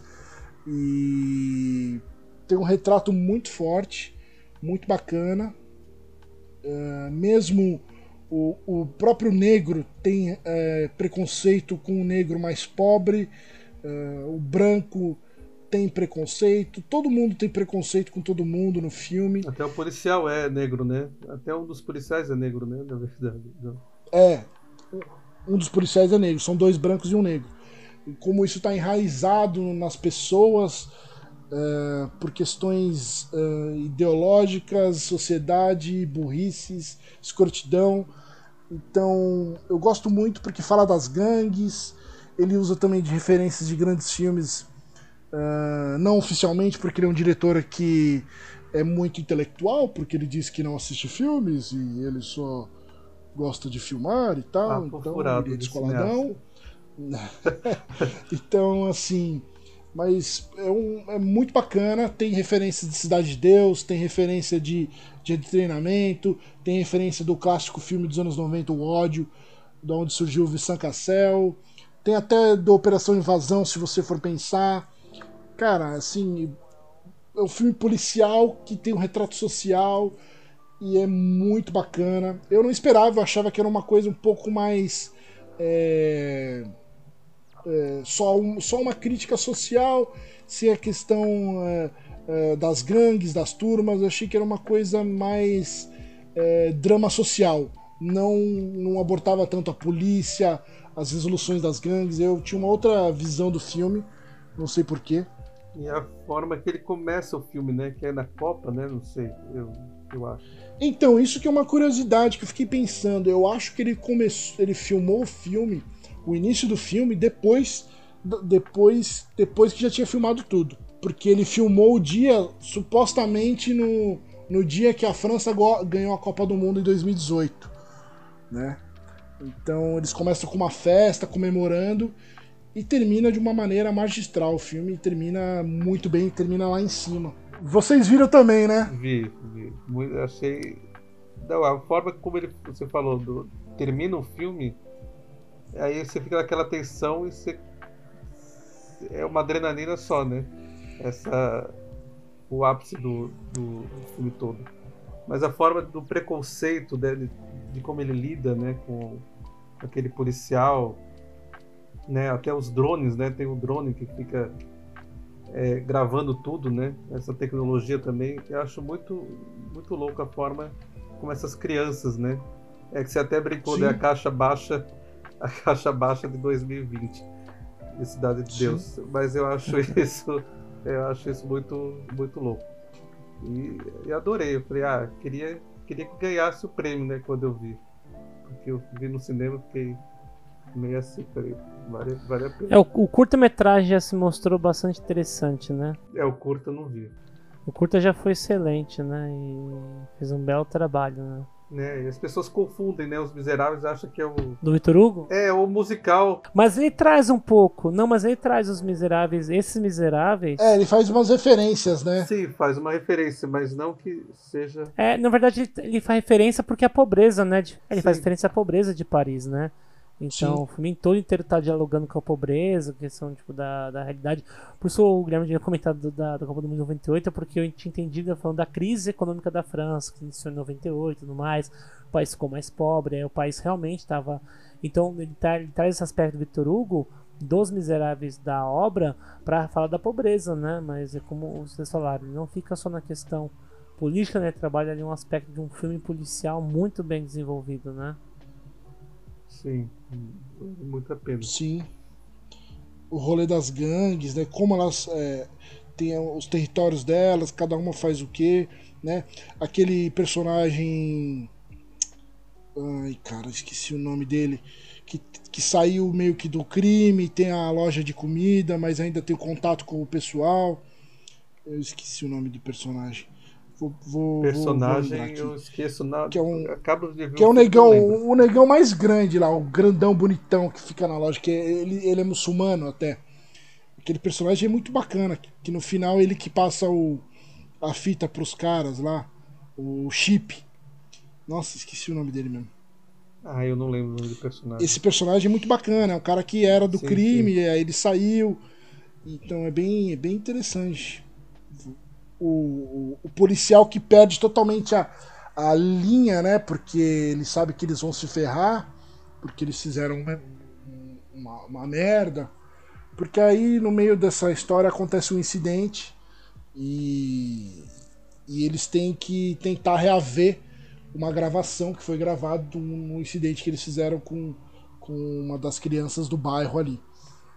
E é bem bacana. E até a, até a câmera, né? Tem bastante câmera na mão e tal. Mas é, o filme é tão, tem uma história tão certinha, tão bem filmada também, que nem, nem estraga, não te deixa fora assim da, da, da sintonia do filme. Sim. Bem, bem interessante. É, tinha uma hora que eu achei que o filme ia acabar de uma maneira nada a ver com nada, né? Eu falei, putz, vai acabar assim. Mas depois ele dá uma reviravolta que fala, ah, tá, agora. Agora melhorou, agora tá, tá sangue nos olhos, Pode né? crer. É, você acha que vai acabar naquele momento ali o filme, você fala, ixi, vai, sei lá, meio sem graça, né? Finalizar assim o filme. E, e acho que ele tem uma coisa também de. de acho que ele. eh, Muitos ali são não atores, né? Não são atores exatamente. Somente acho que o elenco Mirim, assim, é muito bom. Então, assim, é um filme que realmente surpreendeu. Surpreendeu também. E foi muito bacana. Os Miseráveis entra na minha lista também. Qual é a posição que estamos? Eu posi- eu perdi já os números. Agora vamos comentar o- a quinta posição. Marquinhos, quinta- quinta posição. Minha No quinta microfone, por posição- favor. Minha, Minha quinta posição vai para Nariz Sangrando, Bolsos Vazios, né? Também estava na Mostra Internacional de Cinema de São Paulo. E é um duo né, na direção, né? O Bill Ross, quarto, Tony Ross, né, os irmãos, os irmãos Ross. São estreantes, né? Também. E esse filme, na verdade, ele, bom, dizer assim, é um documentário que está lá para abordar justamente a despedida de um bar, né, nos Estados Unidos, né, em Las Vegas, chamado The Running Twenties, né, que seria os vibrantes anos 20, o nome do bar. E devido a novos tempos, né, onde supõe-se que provavelmente houve problemas financeiros, diminuição de público e tudo mais, o bar vai fechar as portas. Então ele vai registrar o último dia, esses dois irmãos vão registrar o último dia do bar aberto. Né? E é interessante notar ali que esse documentário começa a registrar a vida do espaço, do do- dos donos do bar, das pessoas que frequentam esse- esses espaços, mostrando ali é, pessoas que durante muito tempo né, dividiram luto, felicidade, conquistas, derrotas na vida. Bom, por que, eu acho esse filme brilhante? Porque quando eu fui ver né, uma entrevista com os diretores, com os irmãos do Festival de Sundance, eles, eles disseram na verdade que tudo ali não passou de uma encenação. Então ali não foi, não era um bar real, as pessoas não eram reais. E quando você coloca esse filme, você entende esse filme, você justamente começa a, a, a, a, perceber, ter uma percepção que é como se fosse a gente tomando cerveja num bar. Um bar que a gente frequenta há muito tempo e esse bar vai fechar. E como as pessoas vão se comportando, como que essas histórias, essas pessoas vão se colocando né, diante da, daquela situação. Né? É, e, e, outra que eu achei genial do filme, uma sacada genial. Não sei se foi intencional, mas eu, é, você vendo o filme, você claramente vê ali um público que frequenta esse bar, de pessoas ali, daqueles transeuntes, né, daquele pessoal que está tomando aquela cerveja, que frequenta aquele bar há muito tempo, de pessoas que são, né, como posso dizer, o que sobrou ali da contracultura dos anos 60 e 70. As pessoas que frequentam aquele bar, né, tem um personagem ali que ele né, ele, ele não, tem, não tem casa, ele, ele fica migrando de um lugar para o outro, ele usa o bar para dormir, ele usa o bar para construir a casa dele. É um cara que ele, você vê, ele, ele vai falando, né, conversando com os, com os outros pessoas do bar, os amigos, e a câmera vai captando isso, né, câmera na mão, documental, tudo mais. E aí você vê ele falando que ele é um ator que tentou crescer a vida como ator, nunca conseguiu certo. E aí aquela tristeza, né? E aí o bar, bar vai fechando, você vai acompanhando aquele personagem e vendo aquele bar, aquela, aquela vida, né? Porque o bar é a vida dele, né? E se fechando e você vê claramente que ele, esse cara, ele é um reflexo, ele é um como posso dizer, uma consequência, né, um, um, dos últimos moicanos daqueles tempos vindouros que a gente tanto conhece, tanto gosta, que é a contracultura. Então, para mim, esse filme ele, ele, é, ele foi uma, uma grande surpresa. Eu tava procurando lá, via sinopse. Eu gosto desse filme, achei interessante. É um registro do cotidiano daquele bar de um dia. Né? E depois que eu descobri ainda que toda aquela relação documental que eu acreditava né, ter assistido, na verdade não passava de uma encenação, justamente para poder trazer é, a ideia dessa discussão, né, dessa, dessa mescla né, de cinema verdade com cinema direto e fazer a gente pensar a vida, o envelhecimento, as conquistas, a felicidade, os amigos, a bebida. Bom, para mim ele é o quinto lugar e é um filme assim sensacional. Né? Recomendo. Eu não vi, mas esse nome dá a impressão que parece ser um CD punk, né? Eu falei, vixe, parece. parece um filme do João Gordo, né? Nariz sangrando, bolso vazio. Eu falei, é, eu falei, mas é alguma coisa assim, mas depois eu vi a sinopse, não tinha nada a ver com o que eu imaginava com o título, mas dá essa impressão. Mas eu não vi. Tá na lista aí também. Pra assistir. É, ele também me passou. Uh, não despercebido, porque eu, eu, eu vi ele na mostra, né? Inclusive teve alguém no meu Facebook também que comentou sobre ele, aí depois eu fui ver, ler a sinopse para ver ele. Ele tava na minha lista da mostra mas eu não consegui ver muitos filmes da mostra desse ano que passou de 2020. Acho que eu consegui ver oito. Oito ou seis, acho que seis só. Então acabou que não deu. Mas assim, agora que você falou, fiquei mais interessado ainda. Porque eu gosto desse tipo de documentário. Né, esses, esses mockumentaries, né, esses falsos documentários são bem interessantes. Sim. Eu já paguei até um mico aí. Também adoro muito falso documento. Já paguei até um mico uma vez com o cineasta na sala, falando sobre o filme. Eu não vou nem falar aqui porque foi vergonhoso. Então vamos seguir. Mas bacana. Luizinho, quer falar o seu quinto lugar? Quinto lugar, eu coloquei Não Há Mal Algum. É o filme que eu vi na mostra desse ano, né, que ganhou o Festival de Berlim. É um filme iraniano, né, que ele trata muito das questões morais, pena de morte. Eu acho esse tema interessante, né? Que dialoga muito com o regime que o Irã vive, né? São quatro histórias, né? Todas focalizadas com esse tema. E a primeira história. Como é que é o nome do filme? Não há mal algum. Nossa, eu não lembro desse filme não. Continue, desculpa. E aí, a primeira história é de um. É bem interessante como ele começa a contar, é de a história de um casal né? O marido é bem sossegado, bem tranquilo, cuida da mãe dele, né? Da família, dos filhos. E aí ele vai para o trabalho dele. O trabalho dele é puxar a forca das pessoas. Aí ele forca todo mundo ali e coloca para matar, né? E isso achei de uma isso me surpreendeu muito, né, na primeira história, impactante assim, né? Porque Você vê o cara super de boa, né, tranquilo, cuidando de todo mundo, mas o trabalho dele é executar as pessoas, né? Então ele tem esse trabalho. Depois vai contando outras histórias. Eu não vou, não vou contar aqui para não, não estragar a surpresa do filme. Mas é bem interessante. Né? É um filme longo também, né? Tem umas duas horas e meia por aí. É isso aí, duas horas e meia. Duas horas e meia, né? Mas ele, ele te prende bem a atenção, né? Mas elas não são histórias interligadas, né? Cada um é uma história separada. Mas vale a pena. Coloquei aí no quinto lugar, né? Não é mal algum. Isso aí. Não sei se alguém viu.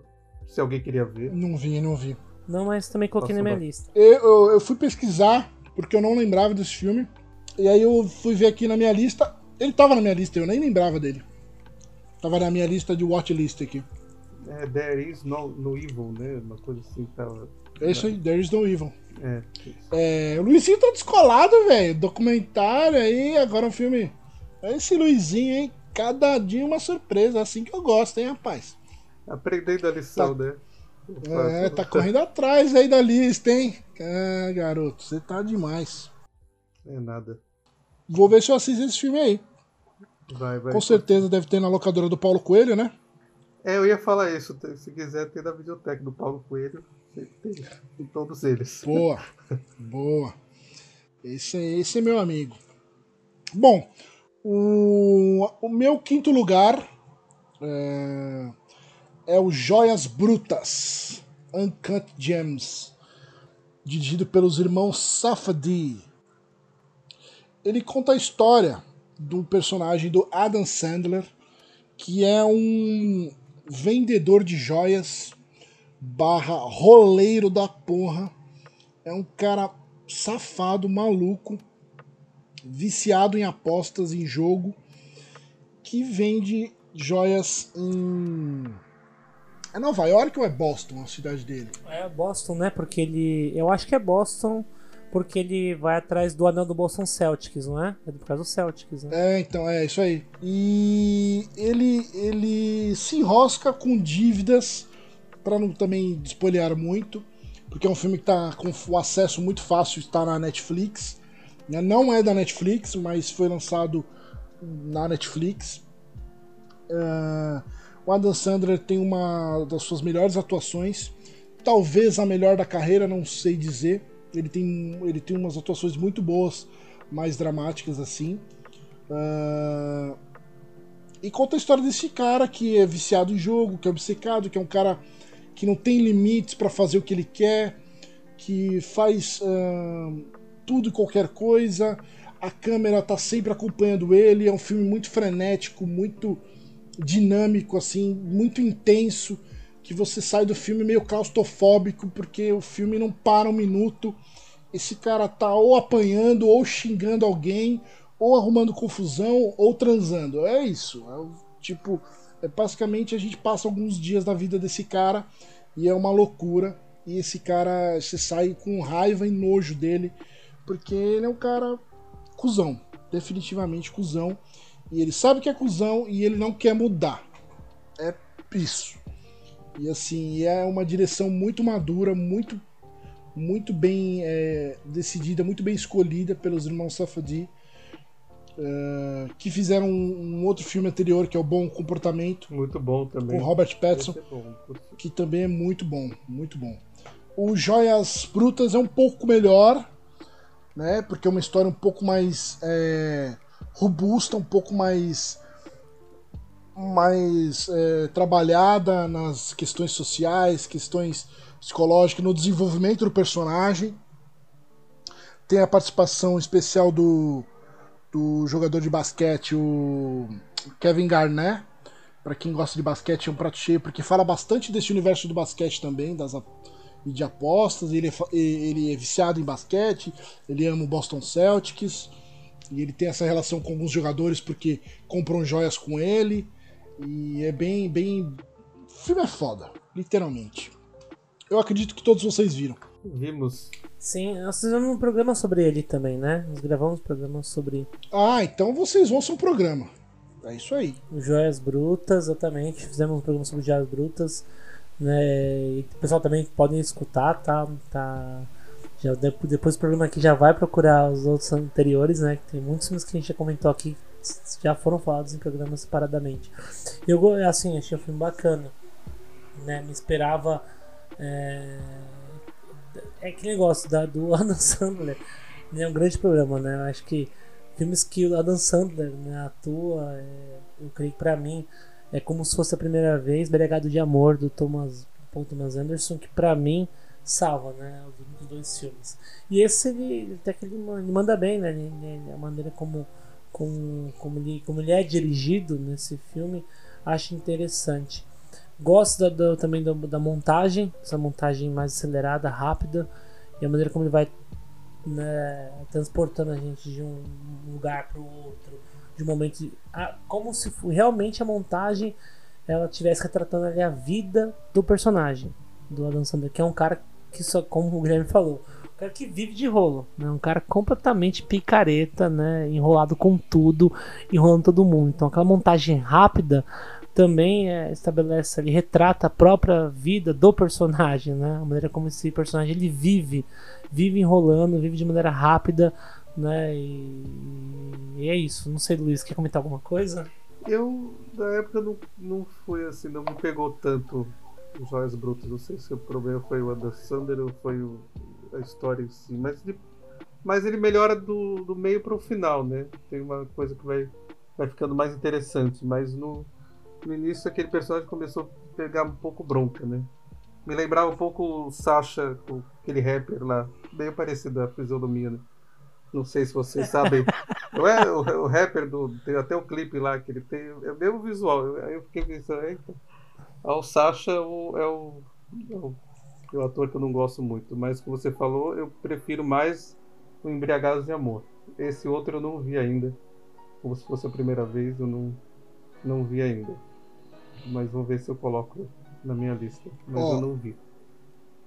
Em defesa do Adam Sandler, tio Gui Ferraro vai falar mais filmes legais com Adam Sandler. Como se fosse a primeira vez, é demais. Tem o Embriagador de Amor, que é sensacional. Tem Reine Sobre Mim, que é sensacional. Tem o Joias Brutas, que é sensacional. O que mais que eu tenho de bom com ele aqui? Deixa eu lembrar. Tem Homens, Mulheres e Filhos, que é muito bom também, é bem legal. Que é do Jason Hitman, eu gosto bastante. É um drama também de, de sobre família e tal. Tem Gente Grande, que é uma comédia pastelão divertidíssima. Tem o Tá Rindo do Quê, que é do Judo Aptal, que é uma dramédia bem bacana. Então, assim, ele tem alguns filmes legais, né? Ele tem alguns filmes um pouco mais dramáticos. Spam inglês é legal também. Isso que é o fã, é, do, isso, né? é o fã do Adam Sandler. É o fã do Adam Sandler, porque dos, que, dos que você falou depois do Reino Sobre Mim pra frente. Eu não vi nada, eu só não gosto de nenhum deles. Acho que foi, foi muito ainda. Pô, ele tem o, os Cabeças de Vento, cara. Precisa ter Lá um dos anos 90, mano. Porra, é da hora. Os seus ídolos. é isso aí. É. Vamos seguir, senão eu vou continuar fazendo o top 10 do Adam Sandler. top 10? Não, então vamos seguir. Vamos seguir e aí, melhor. E aí, vou me demitir. não, vou, não, não vou ser chamado pros próximos. Quarto lugar. Quarto lugar. É, o quarto é o filme que depois vocês vão comentar por último, que é Os Cachorros Usam Calças. Eu adorei esse título. É... Boa. Mas depois eu, eu comento. Então... então é o Marquinhos. Bom, meu quarto lugar vai para Lua Vermelha, né? O filme espanhol do Luiz Patino, assim, Patino. É, também é um diretor que eu não conhecia, né? Ele fez vários curta-metragens, esse é o primeiro longa dele. E esse Alô Vermelho eu achei interessantíssimo, né? Não sei se vocês assistiram esse filme Ele também. Tava na mostra, não tava na mostra? Tava na mostra Nacional Cinema de São Paulo. Sim. Sim. E é um filme assim, que me pegou de um jeito.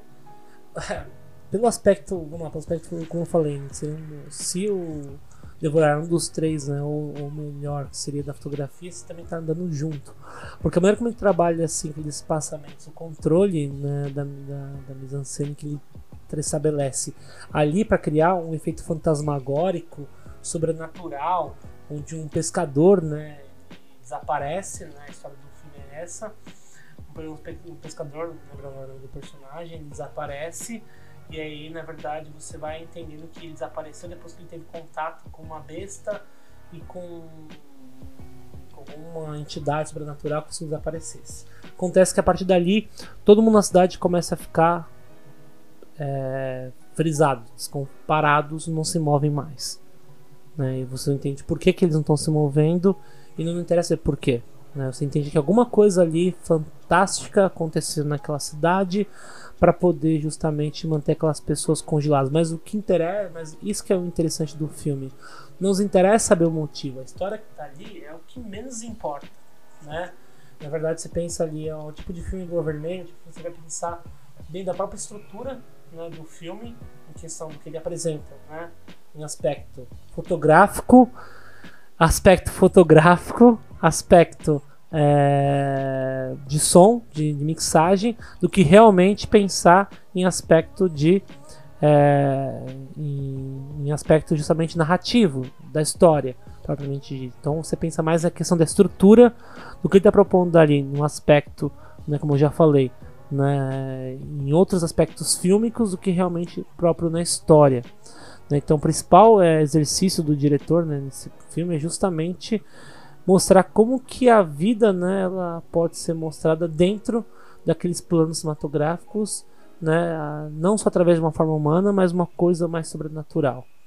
E aí depois tem ali envolvendo toda uma questão de bruxaria, as bruxas, a ideia de, de fazer um ritual para tentar ver se, de, se consegue encontrar esse, esse, o que é o personagem, que o nome do personagem é Rubio, se ele consegue retornar para a vida desses pescadores. Bom, foi na verdade que ele me intrigou bastante justamente por conta disso, né? Ele é altamente sensorial, um filme que está mais trabalhando aí com aspectos né, fílmicos do que da própria história em si. Por isso eu coloquei ele no meu quarto lugar. Ele é assim, excelente. A maneira como ele trabalha todo o aspecto do mise-en-scène é um trabalho assim, minucioso para trazer esse lado fantástico, místico do filme. Por isso que ele está ocupando o meu quarto lugar. Não sei se vocês, alguém aqui assistiu. Não vi. Lua Vermelha? Não vi. Não consegui ver. Lista, mas acabei não, não conseguindo assistir. É, tem até os fantasmas em lençóis brancos, né? Lembrou muito aquele Ghost Story, né? Com os fantasmas de lençóis brancos. Que eu acho isso genial, acho bem interessante, né? Toda a forma humana aí do filme ser substituído por fantasmas com, os len com lençóis. Achei bem interessante. Eu vi também muitos comentários no, nas minhas redes sociais sobre esse filme, muito elogiado. Aí eu às vezes me dá um pouco de preguiça, vou confessar para vocês, quando é muito elogiado, sabe? Aí falam, hum, quando é muito elogiado assim, você vai. Porque você vai com uma expectativa alta, sabe? Você fala, puta, muita gente gostando e tal. Aí eu. Eu acabei enrolando e ainda não vi. Mas eu vou, vou assistir, tá na minha lista aí também, dos filmes que passou na mostra que eu perdi. Que são muitos, né? Já que eu só consegui ver seis. Mas é, é bem interessante. Esse é, filme... ele é bem simbólico, assim, é um filme que você tem que já para, né, os pessoas que estão a gente também, né, para os nossos ouvintes, é um filme que você tem que, na verdade, para pensar em outros aspectos fílmicos, né? Tentar uhum. interagir mais com aquele clima, com aquelas sensações que o filme vai te provocar. Porque história mesmo, você ele não tem. Tudo que a história falando pra vocês, a história que coloca no sinopse, você entende que é uma vida de pescadores, sumiu alguém, alguém teve contato com alguma criatura fantasma com sobrenatural e a cidade parou, todo mundo ficou paralisado. Algum efeito fez com que a cidade ficasse completamente paralisada. E aí você vai é, interagindo com o filme a partir desses aspectos sensíveis, né? Que ele está propondo. Sim. Me lembrou o Anjo Exterminador do, do Buñuel. Sim. Sim, nessa parte lembra mesmo, exatamente. Maravilha, hein? Esse eu fiquei bem, bem empolgado para assistir. Bom, uh, eu mudei aqui, mas eu gosto muito dos dois. Eu não saberia dizer qual que eu gosto mais também. Então, para mim, tanto faz entre 4 e 3, os dois, tanto, tanto faz. Então, eu vou comentar é um filme bem, bem bacana. É O Imortal, filme italiano dirigido pelo Marco De Amore é sobre o personagem Ciro da, da série Gomorra. Né? Ele é um dos personagens, Ciro, é o Ciro o Imortal. Ele é um dos personagens mais interessantes da série. Ele é o, hum, não sei se eu poderia dizer assim, mas, tal, mas eu vou dizer, ele é o coadjuvante mais importante, né? E Ciro de Marzio. E é a história uh, de como. Da onde veio esse nome, né? O Imortal, né? Conta o, o porquê que ele é esse imortal, porquê que ele não morre, né? Conta também como ele foi entrando no, no mundo do crime, conta também a, a, história de paixão dele, de amor, a história dele, a criança, adolescente. É bem bacana, volta. Uh, voltar no tempo da Itália, nos anos uh, 60, 70, e acompanhar esse personagem né, se formando ali como um gangster nas ruas, dando golpes, é, dá um ar meio bem nostálgico, ao mesmo tempo que a gente acompanha o personagem é, atualmente é, tentando voltar depois de alguns acontecimentos que acontecem na temporada 4 fim da temporada 4. Fim da temporada 4, fim da temporada 3. Fim da temporada 3. Né? Então, assim, eu indico principalmente para quem assistiu a série, obviamente, mas também dá para assistir o filme como carreira solo, né? Porque ele conta uma história de um período e tudo como é explicado, os acontecimentos, por que ele está ali, e, da, e principalmente do passado, que é a maior parte vai de maneira bem, bem tranquila, bem correta. E o Marco de Amor, ele é o próprio ator que faz o Ciro, ele dirige o, o, o filme uh, o filme baseado no seu personagem, no filme do seu personagem. E é muito bem, assim, a qualidade técnica da série e do filme são praticamente iguais, assim. A, a, a beleza fotográfica da, das vilas de Nápoles ali, né, só que agora no passado, reproduzindo uh, tempos antigos, está muito bem feita, né, uma reprodução de época muito bacana, a fotografia é muito bonita, sempre com mostrando as ilhas né, de Nápoles ali, as cidadezinhas, os vilarejos, as praias, os, os mini portos ali, né? Então é um filme de drama de ação, porque tem muitas coisas que acontecem então, se eu falar então mais uma vez, o Thiago vai me matar. Então é imperdível, assim. para quem gostar de filme de gangster, filme policial. É, eu gostei demais desse filme. Sabe aquele filme que ficou na sua cabeça durante muito tempo? Esse filme, ele foi um dos primeiros filmes que eu vi no ano, assim. Ele perdurou na minha cabeça durante o ano todo, lembrando de, das histórias, das coisas que aconteceu com o Ciro. É, foi muito bacana. Quero ver colocar aí na lista. Vamos para o terceiro lugar, então, né? Ou quer comentar alguma coisa, Marquinhos? Não, não. Terceiro lugar? É, terceiro. Terceiro lugar, terceiro lugar. Terceiro lugar vai hum. para Sr. Polanski, né? Ô, Luizinho, Titio Polanski. Titio Polanski, né? Não tem como. Titio Polanski que eu não vi, que eu quero ver muito, mas até agora não consegui assistir. O último filme que eu vi no cinema, né? Depois da quarentena, foi o filme do Polanski. É, o Oficial Espião. Depois não, né? Antes da quarentena. Antes da quarentena, Antes. É, é exatamente. É, antes da quarentena. É, eu acho que o Polanski é o diretor bem problemático, né? A gente tem que separar muito, muito bem a obra Pera da aí, pessoa. Você falou o nome do filme? Desculpa, eu não peguei. Oficial Espião. Isso. Acho que tem que separar um pouco, né, da, de quem é o dirige da vida pessoal, né? As pessoas trazem muito, muito isso e começam a não querer ver o filme por conta das acusações que ele teve, né? Eu acho que tem que dar essa separação, porque o filme é, o filme é muito bom e o Polanski ele é todo minucioso, né? Ele é todo é, técnica, né? Os enquadramentos são perfeitos. Eu acho que já tem um início bem, bem interessante a forma como ele enquadra lá o exército enfim, chegando, né? E o, o, filme é bem interessante, passado no século XIX, né? Da história do capitão Alfred Dreyfus, que é o dos judeus, que faz parte do exército, que é acusado de traição. E e é interessante porque toda a obra do Polanski, a grande maioria, fala de traição, né? O tempo todo, vários filmes tem esse tema muito forte e presente. E é baseado no livro né, do Robert Harris, Jacuzzi. E aí eu fiquei pensando, Polanski fez o filme para se para se auto, como fala, é, tá, defender, se autodefender, né? Porque o filme já, já é um filme sobre acusação de um judeu, ele é judeu, né? De, de algo que ele não fez, né? De, dos estupros o qual ele não cometeu. Então é por isso que eu acho que causou certo certa confusão, na, manifestações na hora do, da premiação que ele ganhou. Acho que ele ganhou o prêmio, né? Se não me engano. De melhor diretor ou melhor filme, não lembro. Isso, ele ganhou um prêmio mesmo. Ele ganhou, né? Acho que de melhor diretor. Melhor diretor, né? Mas eu acho interessante, né? Não é, claro, não é o melhor filme da, da carreira dele, mas ele é bem clássico, assim, na maneira de dirigir né? Digo ele e Clint James Gray, eu acho que tem essa pegada bem clássica de fazer o, o cinema, né?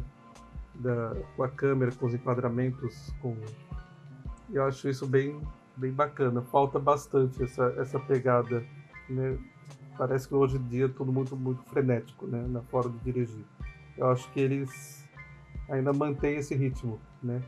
E meio claustrofóbico também, né? Porque Polanski tem esse trabalho meio claustrofóbico, né? Todos os filmes passados sempre no mesmo ambiente e aquilo não sai dali, né?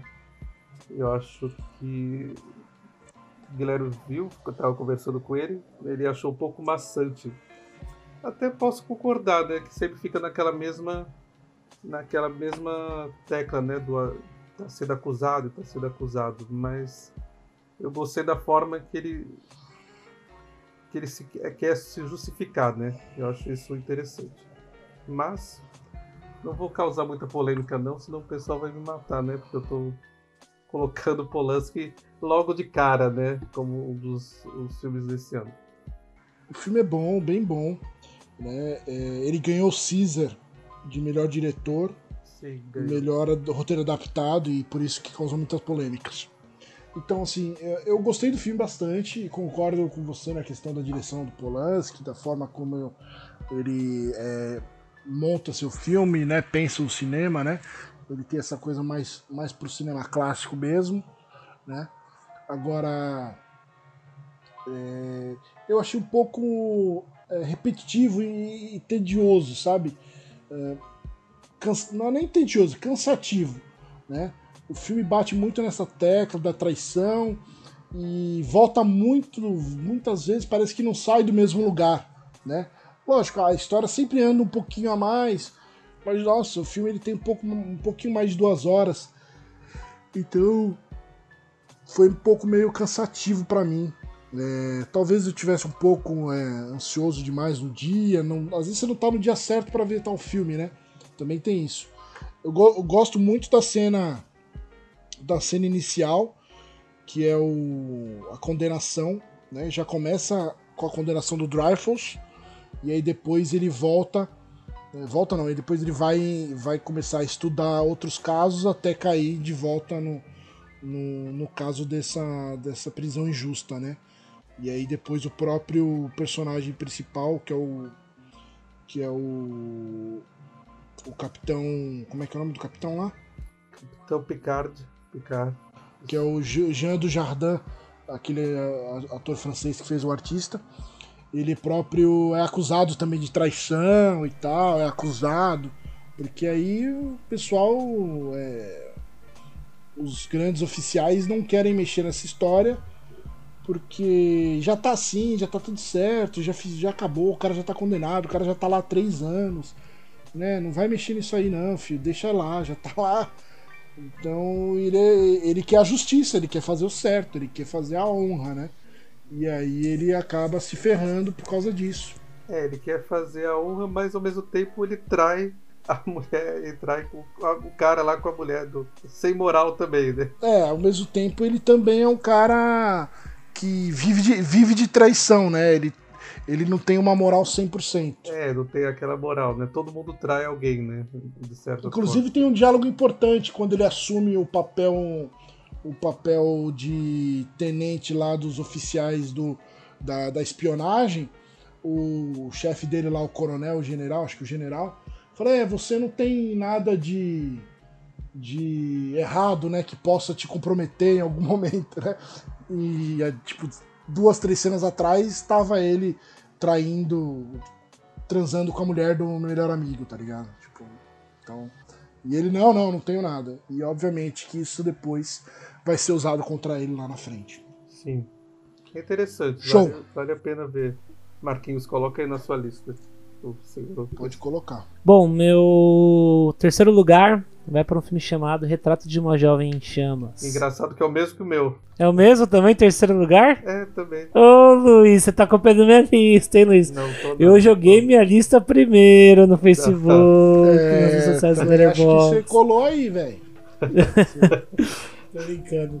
Bom, eu, eu adorei esse filme belíssimo da Celine Sciamma, né, a diretora. É o século XVIII na França, onde temos uma personagem, a Marianne, né, que é uma pintora. Ela é contratada para pintar o retrato de casamento de uma menina chamada Heloise, né, que acabou, de ser do convento. Mas você vê claramente não está satisfeita ali com o futuro né, que a mãe aguarda. Né, o futuro justamente seria é, né, é, casar né, com alguém, né, com um jovem em Paris. Bom, e aí acontece que ao pintar, tentar pintar a Heloísa, a Mariane não consegue porque ela não sorri. E é um quadro, na verdade, já que é um quadro de casamento, tem que ter um sorriso. E a ideia é justamente despertar esse sorriso na Heloísa. E por isso que essa relação vai aumentando entre as duas, né? elas vão se conhecendo melhor, acabam tendo uma relação muito íntima, cresce o amor, elas têm relação sexual. Então o filme, na verdade, ele trabalha muito com a ideia assim, de memória. Eu vejo muito também trabalhando com a ideia tipo, da, do amor, questão da, da paixão, o próprio retrato de uma jovem em chamas, né? Que é, um, que é quando o filme acaba né, com o retrato da Heloísa ali perto de uma fogueira e aquela chama né, crescendo, representa ali o amor das duas, né? Então é uma coisa bem da uma questão da felicidade, questão do prazer, né? Questão do amor, né? Isso em pleno século XVIII, uma relação homossexual, né? Você imagina como que não era co- por mais que isso acontecesse, isso acontecia no século XVIII, como sempre aconteceu, mas imagina como era visto pelos olhos né, da aristocracia, que não queria mencionar que acontecia esse tipo de relação, principalmente aos olhos aí da, da Igreja Católica. Então é, é interessante a maneira como ele, como a, a diretora, né, a Celine, ela monta, tá falando de uma pintora, né, que é a Mariane, justamente a maioria dos planos no filme, né, são planos de quadro dentro de um quadro. Então a ideia da moldura dentro de uma moldura, né? Então é, e, e- justamente para dialogar com, com a personagem que é uma artista, que é uma pintora. E Luiz, quer comentar alguma coisa? Então, eu gostei muito da forma como que as duas vão, vão se apaixonando, né? Exatamente. A forma, porque ela tem que pintar, ela tem que decorar a- o rosto, né? A fisionomia e tem que ir lá pintar, né? E tem a Isso. cena perfeita, né? Que ela tá olhando para o rosto da. E as duas se olham, né? né, que o, o rosto tá sobrepondo o outro, né? Acho aquilo muito, muito, muito bom e um dos melhores finais, né? O que é o final desse filme que você até sente a dor né, dessa personagem, né? É lindo. é muito a forma que é visto o quadro, né? Que ela tá com uma criança, né? E aí Exatamente. ela tá com o livro, né? Do, do retrato onde colocou ali e ela viu que está sendo lembrado, né? De certa forma. Então é um E outra, ela, ela vê o futuro da, da mulher, ver da, o futuro. da Luísa, da mulher que ela, que ela, que ela amou, e que Sim. talvez ame ainda, não ao vivo, né? Sim, por um retrato, né? Por uma pintura. Então a memória que vem através de uma pintura, e ela vê o que aconteceu no futuro, né? Os novos desmoronamentos, ela com o filho através de uma pintura em um, em um museu, justamente isso, ideia da memória. É, é muito bonito esse filme, ele é extremamente sensível, ele é, ele é- ele é- ele é lindo. Você assistiu, Guilherme? Chegou? Eu assisti também, gostei bastante do filme, achei o filme muito bonito, muito. é, Essa, essa ligação da arte da paixão, né? É bem, é bem, é bem simbólica também, bem interessante. É, o filme é muito bem enquadrado também, bem, bem como você falou, né? Bem é, telas assim, bem interessante. Eu gosto muito da cena que ela fica espionando a menina na praia. Tipo, ela tava lá trocando uma ideia com a menina e tal, de repente ela corre, vai atrás de uma pedra, pega o lápis e começa a desenhar ela assim, olhar de longe, desenhar e lembrar da, das mãos, o detalhe das mãos e tal, para depois lembrar e passar pro quadro. É bem, bem bacana. filme, filme bonito, sutil. Ele acabou não entrando na minha lista, mas é um dos. tá na minha lista de 19, né? É um dos grandes filmes de 2020. É... O legal desse filme também é a questão da, da música. O filme praticamente não tem música. Sim. Ele tem música no início, na abertura, quando abre o filme. No final, quando elas estão vendo uma, uma ópera, né? No teatro. E é que é super marcante, por sinal, que é o final, que é o close da, que é dela olhando pra gente, no caso, né? A Heloise. E quando ela toca o piano, toca a música pra Heloise, a Mariane toca a música pra Heloise explicando para ela, contando como é a música, como é as coisas, como, como é, é, é aquela canção que ela gosta bastante. Então, então é, bem, é bem interessante. O filme é bem. Ele é bem seco, né? Bem duro, assim, nesse retrato, né? Por não ter música, por não ter trilha. Então, quando tem, ela, ela, ela, ela, ela, ela marca, ela faz por vir. Ela vem com uma dor, né? Fora também a cena do aborto, né? A cena do aborto ela é bem assim, bem, bem forte, assim, uma cena assim que bem triste, né, para uma das é personagens, verdade. né? Luiz, não eu ia falar da, da música que eu acho bem forte no final, né? Quando você está comentando, ela vem com uma dor, né? Tipo, é. Muito, ela vem bem alta, né? Como se sentisse aquela dor profunda dela ali. Muito bom, gostei bastante. Uh, então agora falta eu falar o meu terceiro que na verdade ele é o meu segundo, tá? Porque o meu terceiro a gente vai falar daqui a pouco, ok? Então ele é o meu segundo, mas como a gente vai falar uh, do terceiro daqui a pouco, a gente vai falar agora de. Eu vou falar agora de outras. Cara, eu tô muito feliz esse ano, fiquei muito feliz esse ano de 2020, porque dois dos filmes que eu mais me marcaram, né? São italianos. É bem, bem interessante, bem curioso isso. E, e, e, esse Ultras, ele é um filme também da Netflix. É um filme que fala sobre a, uma torcida organizada do Napoli, né, o time da cidade, é, da Itália. E os dois são de Nápoles, né? Se passam em Nápoles, curiosamente.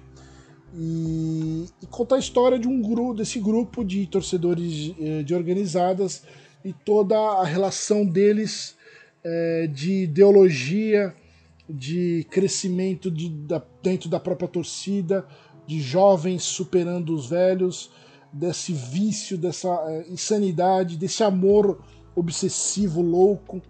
É, por que, que os, o, eles gostam tanto disso? Por que, que eles se apaixonam por essa cultura das ruas, cultura das brigas?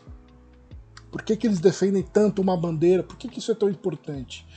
Então o filme ele tenta te trazer uh, um, um, depoimento, né? Um, uma história bem, bem fidedigna do que é essas torcidas organizadas.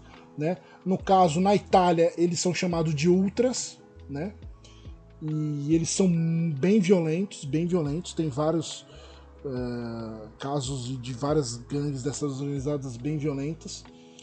A mais famosa na Itália, por exemplo, é a da Juventus, que é chamada de Os Drugs, em homenagem à Laranja Mecânica, para vocês terem uma ideia da, de quão tenso é o negócio.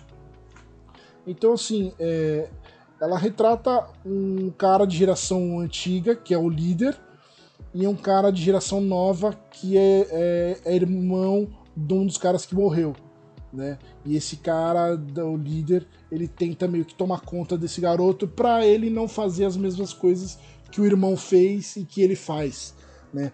Só que esse garoto, ele gosta dessa herança de sangue da família, esse batismo de, de guerra, de torcida, né? Apaixonado por futebol e por, pela torcida. E eu gostei demais do filme. É, eu sou apaixonado por futebol, sou apaixonado por essas histórias, estudo oh, essas histórias, estudo sobre roteiro, essa temática. Tinha o roteiro assim, né? por sinal. Não sei se era curta ou longa. É, eu tenho. Eu tenho era um roteiro sobre eu, é, eu tenho uma, um, um roteiro de um longa que é também de torcidas organizadas, que é esse aí que o Luiz está mencionando, né, que, eu, que eu escrevi uma parte. E assim, é dirigido pelo Francesco Lettieri e um dos destaques para mim do filme é, é o elenco. O elenco é en- encantador, é muito. O cast desse filme é perfeito, cara. É perfeito. Parece que os caras saíram da Gaviões da Fiel, assim, sabe? Saíram realmente da torcida organizada da Itália. É cada cara mais brucutu, não de, de tamanho, mas de, de esquisitice, sabe? De feiura, de jeito. Tem até o galã, mas tem o cara esquisito, tem o gordinho forte, tem o cara cabeludo. Cara, é, assim, o elenco desse filme é muito, muito bom. Tirando do E- saiu do cenário Fellini, né? Esse elenco, né? É, total. Então, assim, é, é um, é um grande filme da Netflix, muito pouco falado. É um drama com retrato social, né, sobre esses caras. Imperdível para quem gosta de temas sociais, retratos sociais. E é a minha grande dica aí. Fiquei muito feliz de descolar esse filme, de descobrir esse filme italiano sobre um tema que eu gosto tanto. Bora pro segundo? Bora pro segundo. O Marquinhos vai mandar o segundo dele aí. Bom, vamos lá. O meu segundo é o Dias do Tsai Ming-liang, né? Foi difícil decidir se ele ficaria em primeiro, né? Ou não, mas consegui colocar ele no segundo lugar. Mas ele falou que ia se aposentar, meu. Cara- Ele falou que ia se aposentar, cara. Ah, não aposenta não. Ming-liang não pode aposentar, não. Ele tem que continuar fazendo os filmes. Porque ele é uma das joias raras do nosso cinema. Um, um dos maiores cineastas ainda em atividade, né? É, ele não pode se aposentar, não, Gui. E esse filme mostra o quanto que o Tsai Ming-liang ainda tem para mostrar para o nosso cinema. E o Dias, na verdade, ele é, é, o, é o filme de Tsai Ming-liang, né? Aquele filme que justamente são planos longuíssimos, né? Você quase não, aliás, quase não há corte nenhum nos planos, onde mostra o cotidiano de dois personagens, né? um homem mais velho e um homem mais novo. Depois esses personagens se cruzam, né? E mostram uma relação ali, né? Amorosa entre os dois, mas ao mesmo tempo que nos traz sentimento de saudade, né? E de e melancolia. Você tem ali um aspecto, na verdade, positivo, né? Otimista. É, e tem uma cena belíssima né, no hotel dos dois, com os dois personagens que após né, envolver uma massagem, masturbação entre esses dois personagens. Esse homem mais ali entrega uma caixinha de música onde toca a, lua, a trilha, a trilha né, uma música do Luz da Ribalta, do Chaplin. E pra mim é um tá no segundo lugar porque é um filme, assim como outros do Simon Liang, ele é belíssimo. A maneira como ele trabalha a questão do tempo no filme, como esse tempo ele fica dilatado, E o filme sem diálogo, né? sem diálogo nenhum, exatamente, Luiz, sem diálogo nenhum. né? Vocês tinham falado do outro que não tinha música, esse não tem diálogo. Exatamente, você não tem diálogo nenhum e você Nenhum. entende a angústia, o sentimento É, de, de felicidade, de saudade que esses personagens transmitem, esses dois personagens, os únicos dois personagens transmitem para nós espectadores. E é belíssimo, né? Então a maneira como o Miliang ele trabalha com Dias é completamente né, genial. Como eu falei, também não é um filme também né, fácil assim, de digerir, porque como eu falei, pouquíssimos cortes, os planos são longuíssimos, né, e é um filme que, por mais que tenha suas duas horas né, de filme, ele, é- ele, ele, ele, ele, é- ele acaba sendo massivo, né, para quem não tem essa, essa experiência. Eu, eu aconselho começar, por exemplo, com o Tsai Ming pelos Cães Errantes, né, que é outro filme Ou belíssimo do o sabor da melancia. Ou o Sabor da Melancia, É, exatamente. o sabor da melancia é totalmente louco, gente. É muito doido esse filme. Mas eu, mas para mim Dias tá ali em segundo lugar porque, como o Gui falou, ele falou que se aposentar, esperamos que o nosso né, cineasta malaio, malaio aqui do nosso cinema, né, taiwanês, maionês, né, malaio, ele não se aposente, porque ele é um cineasta que ainda tem muito a nos mostrar, né? Conversa É, quando eu descobri ele, já- ele fala, eu tinha saiu logo a notícia, não, eu estou me aposentando, não vou mais fazer filme. Falei, caralho, mano, acabei de ver seu primeiro filme, você já tá se aposentando, cara. Não, não Nem- aposente. nem- Simon Yang não pode se aposentar. Tem É. que fazer muito filme ainda. Esse é o nosso Malaio querido. Nem ele, nem o outro da outra lista também. Do nosso primeiro lugar também. Espero que não se aposente. Nunca. Nunca, exatamente. O engraçado é que eu, eu, eu não sabia desse filme dele. Eu fiquei sabendo por algumas listas de algumas pessoas. Eu não tava sabendo desse filme. E aí tá na mostra, né? Também. Passou na mostra? Passou na mostra também. Ah, eu passei, eu, eu, eu passei passou despercebido pra mim. Sim, tava na Eu mostra. Mas vai, vai entrar na lista aí. É um cineasta que eu gostei muito do que eu vi dele. E o Cães Errantes e o Sabor da Melancia são, são filmaços, assim. E eu vou, quero continuar vendo, porque o cara ensina muita coisa boa pra gente.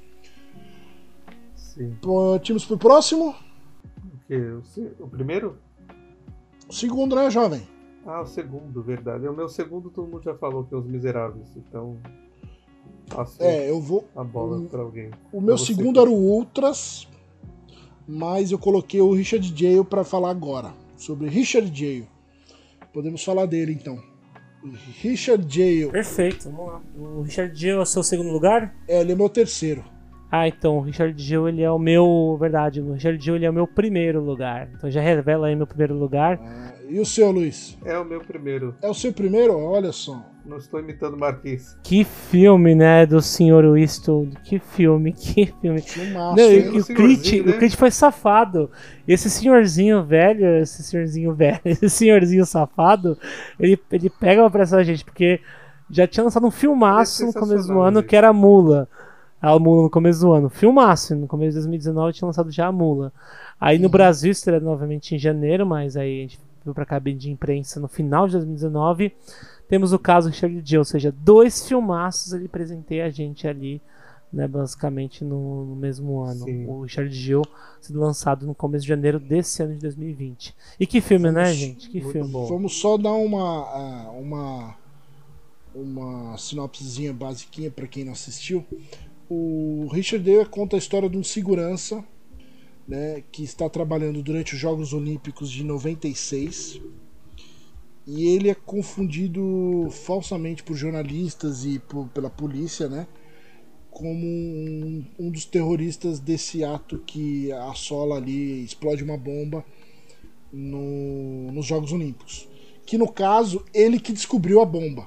Então, ao descobrir a bomba e conseguir salvar mais vidas, ele não conseguiu evitar a explosão, mas ele conseguiu salvar vidas. Ele é acusado de, eh, de ser o terrorista desse ato, né? E tem várias coisas que vão que vão fazer com que a, a, a polícia, de uma maneira muito estúpida e ingênua, acuse ele. Como, por exemplo, o cara era colecionador de armas, né? Porque ele se ach... ele, ele sonhava e idolatrava a polícia norte-americana. Então ele tinha muitas armas em casa. Solitário, né? É, na verdade, essa, essa dubitabilidade que o personagem tem, né? Se ele é um herói, se ele é um terrorista mesmo, carrega no time inteiro, né? Todos os questionamentos são levantados pelo, pra gente, né? É normal despertar uma dúvida. A gente vê um cara que, como você falou, o cara coleciona armas, branco, heterossexual, né? vive com a mãe, né? ele se encaixa perfeitamente no perfil de um solitário psicopata. Então, né, querendo ou não, essas dúvidas estabelecem, né? Então, e do outro balanço da moral, da moralidade, a gente, tem, a gente vê que ele é um personagem gentil, carinhoso, sem se tornar um policial partindo né, de uma premissa quase que infantil, né, de ideia de proteger e servir. Então Sim. você vê que é um personagem que tem essa dualidade e o cliente carrega isso o filme inteiro, isso que é interessante. Tem uma horas que até mesmo o advogado ali questiona, você até fica perguntando, mas será que ele não colocou mesmo? Isso cria, né? Isso cria essa dúvida. Mas porque justamente ele tá ali, o cliente tá ali também criticando todo momento, não só a força policial, né, a FBI, como também a mídia, né? O sensacionalismo. Então o cliente ataca ali, Sim. né? Todas as duas estruturas de poderes. Todo mundo fala que isso vai levar a um outro debate, tá? A gente não vou debater isso agora, mas só comentando assim. Todo mundo fala que o cliente ele é conservador por ser republicano, mas eu vejo muito, progress... é, muito pensamento progressista no Clint.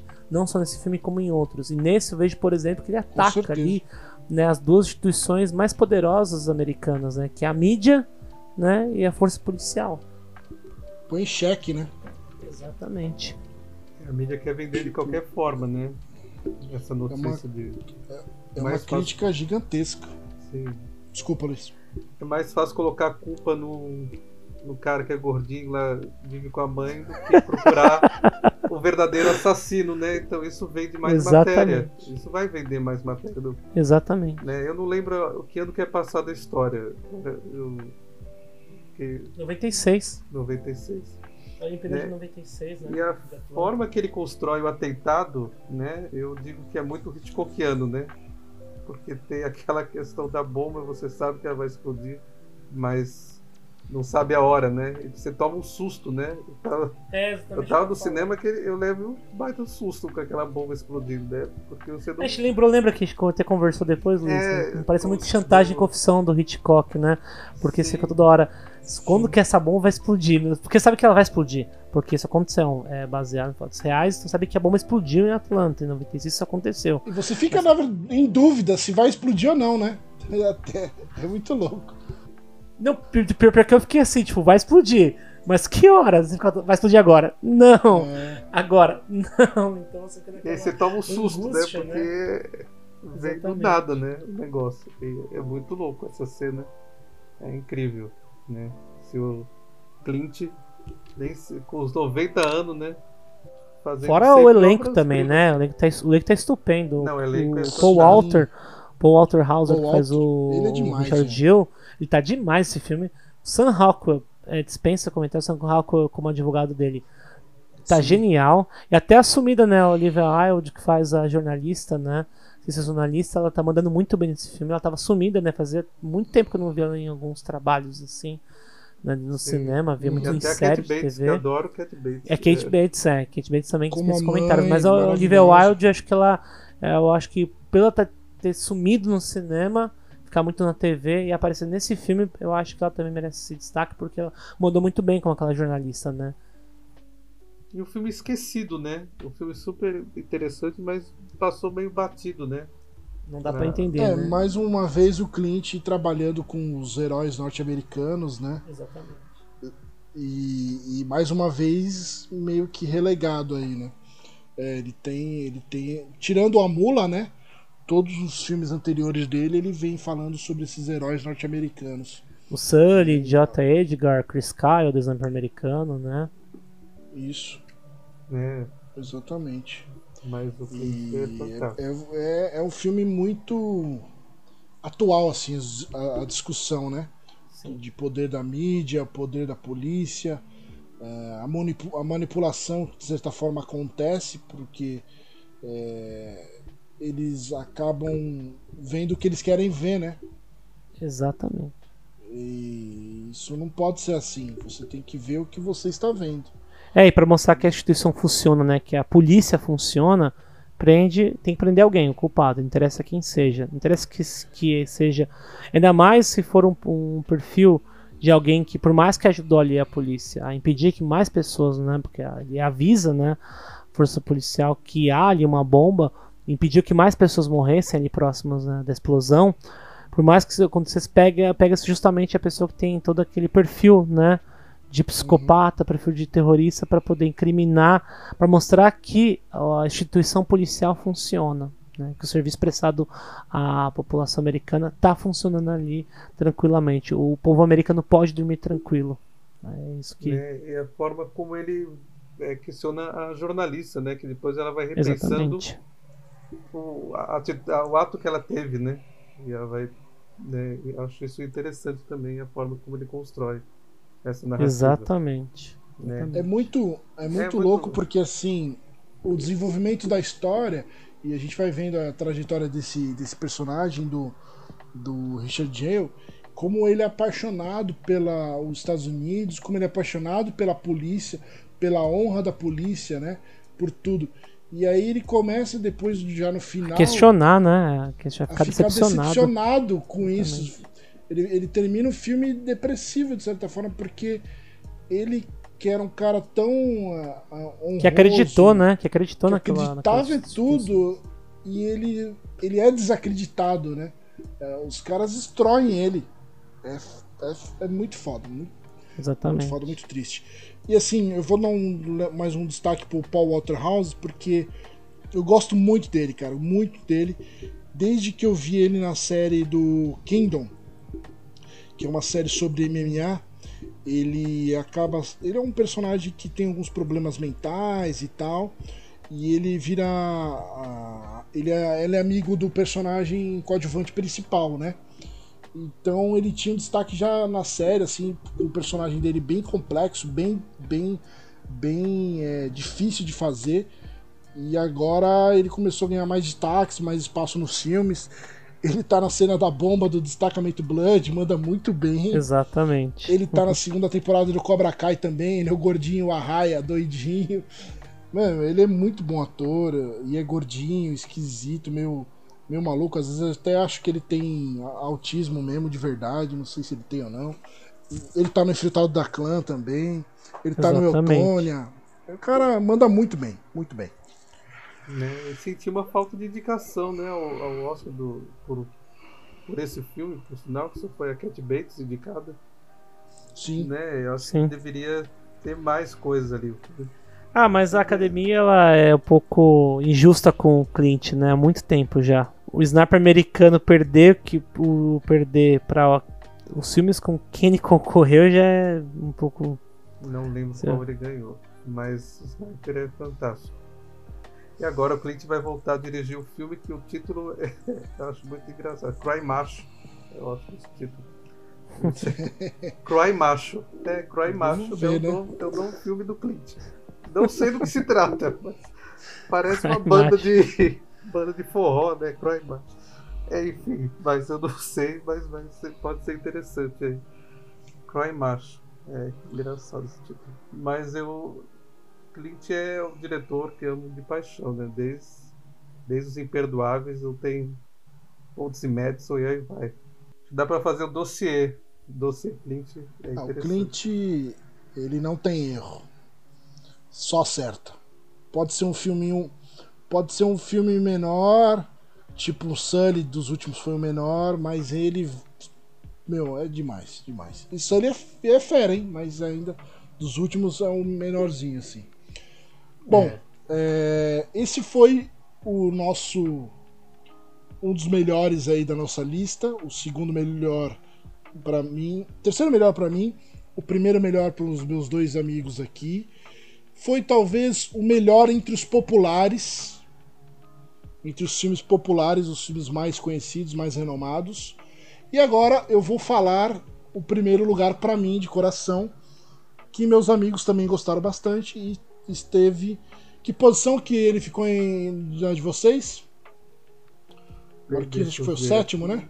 Ele ficou Agora... em sétimo, oitavo, o negócio me pegou, mas foi isso mesmo. É, eu já tinha isso. falado sobre ele, mas não lembro agora a posição. Então não tem problema. Hum.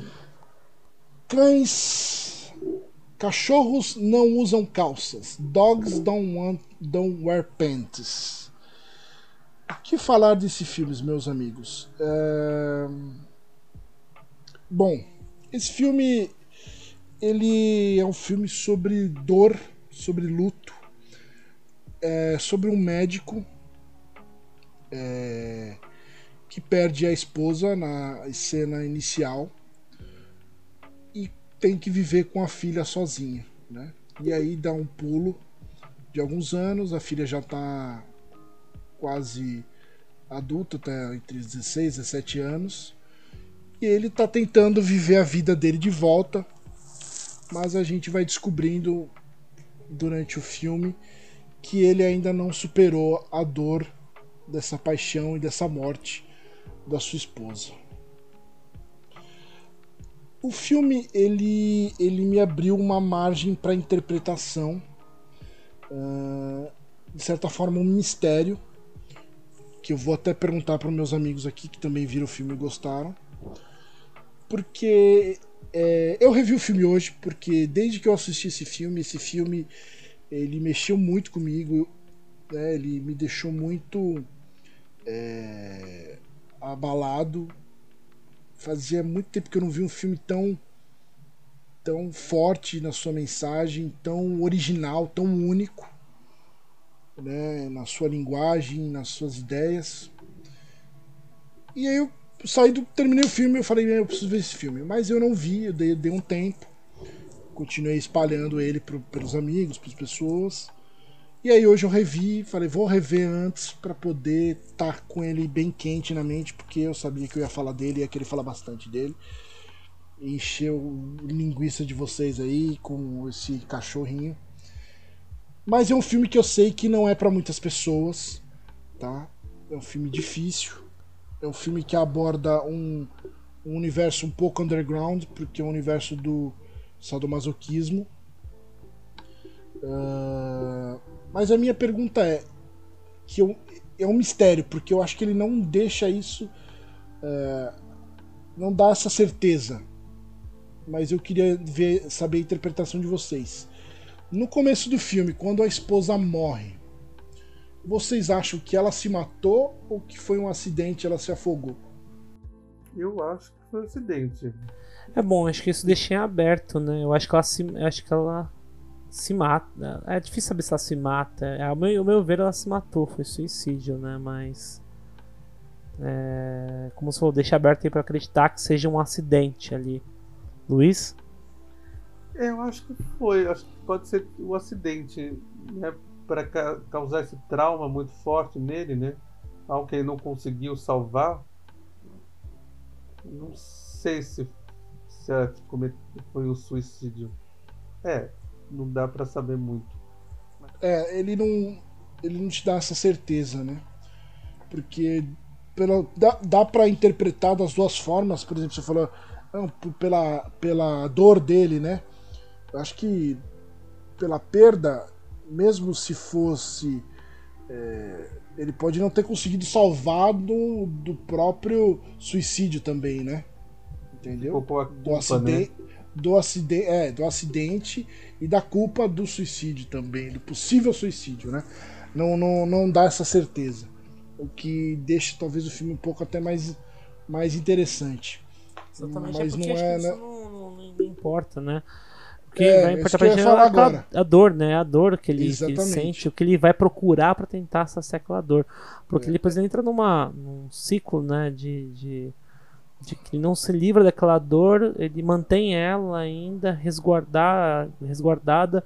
A partir do momento que ele começa ainda a se masturbar, né? Com roupa, com perfume da, da, da, da esposa Sim. que faleceu. E então ele mantém esse ciclo de dor infinito, né? Até que ele consegue encontrar justamente algo para justamente livrar essa dor que ele sente, né? Exatamente. Mas uma é, coisa eu que acho... me chamou a atenção, né, hum. é porque todo mundo sempre comenta, né? Tem as pessoas que são sadomasoquistas, gostam de, de encontrar uma mulher que gosta de apanhar, eles sentem esse prazer. Por quê, né? Qual qual o motivo que leva a isso, né?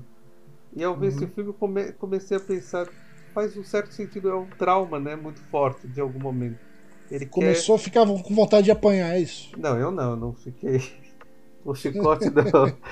Mas não, é porque teve um amigo meu que se envolveu com uma, uma mulher que fazia isso, né? Ela era, sempre trazia os caras para casa dela e os caras pagavam ela só por isso. Né? Então eu hum. comecei a. Depois eu vi esse filme, todo mesmo sequência, né? Eu comecei a pensar, faz certo sentido, né? Um, certamente um trauma muito forte para essa pessoa querer ter essa sensação de dor, né? Para superar alguma coisa. Né? Porque até o momento nunca entendia muito bem esse, esse universo, né? Do, do sadomasoquismo. Quer dizer, eu nunca vi um filme que retrata muito, muito essa, essa questão, esse romance. Assim.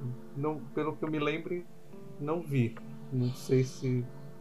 É, não cara, sei. Eu fico. É muito difícil ter, ter tido alguma coisa. Não, não relacionado à temática, mas como ele foi posta nesse filme, entendeu?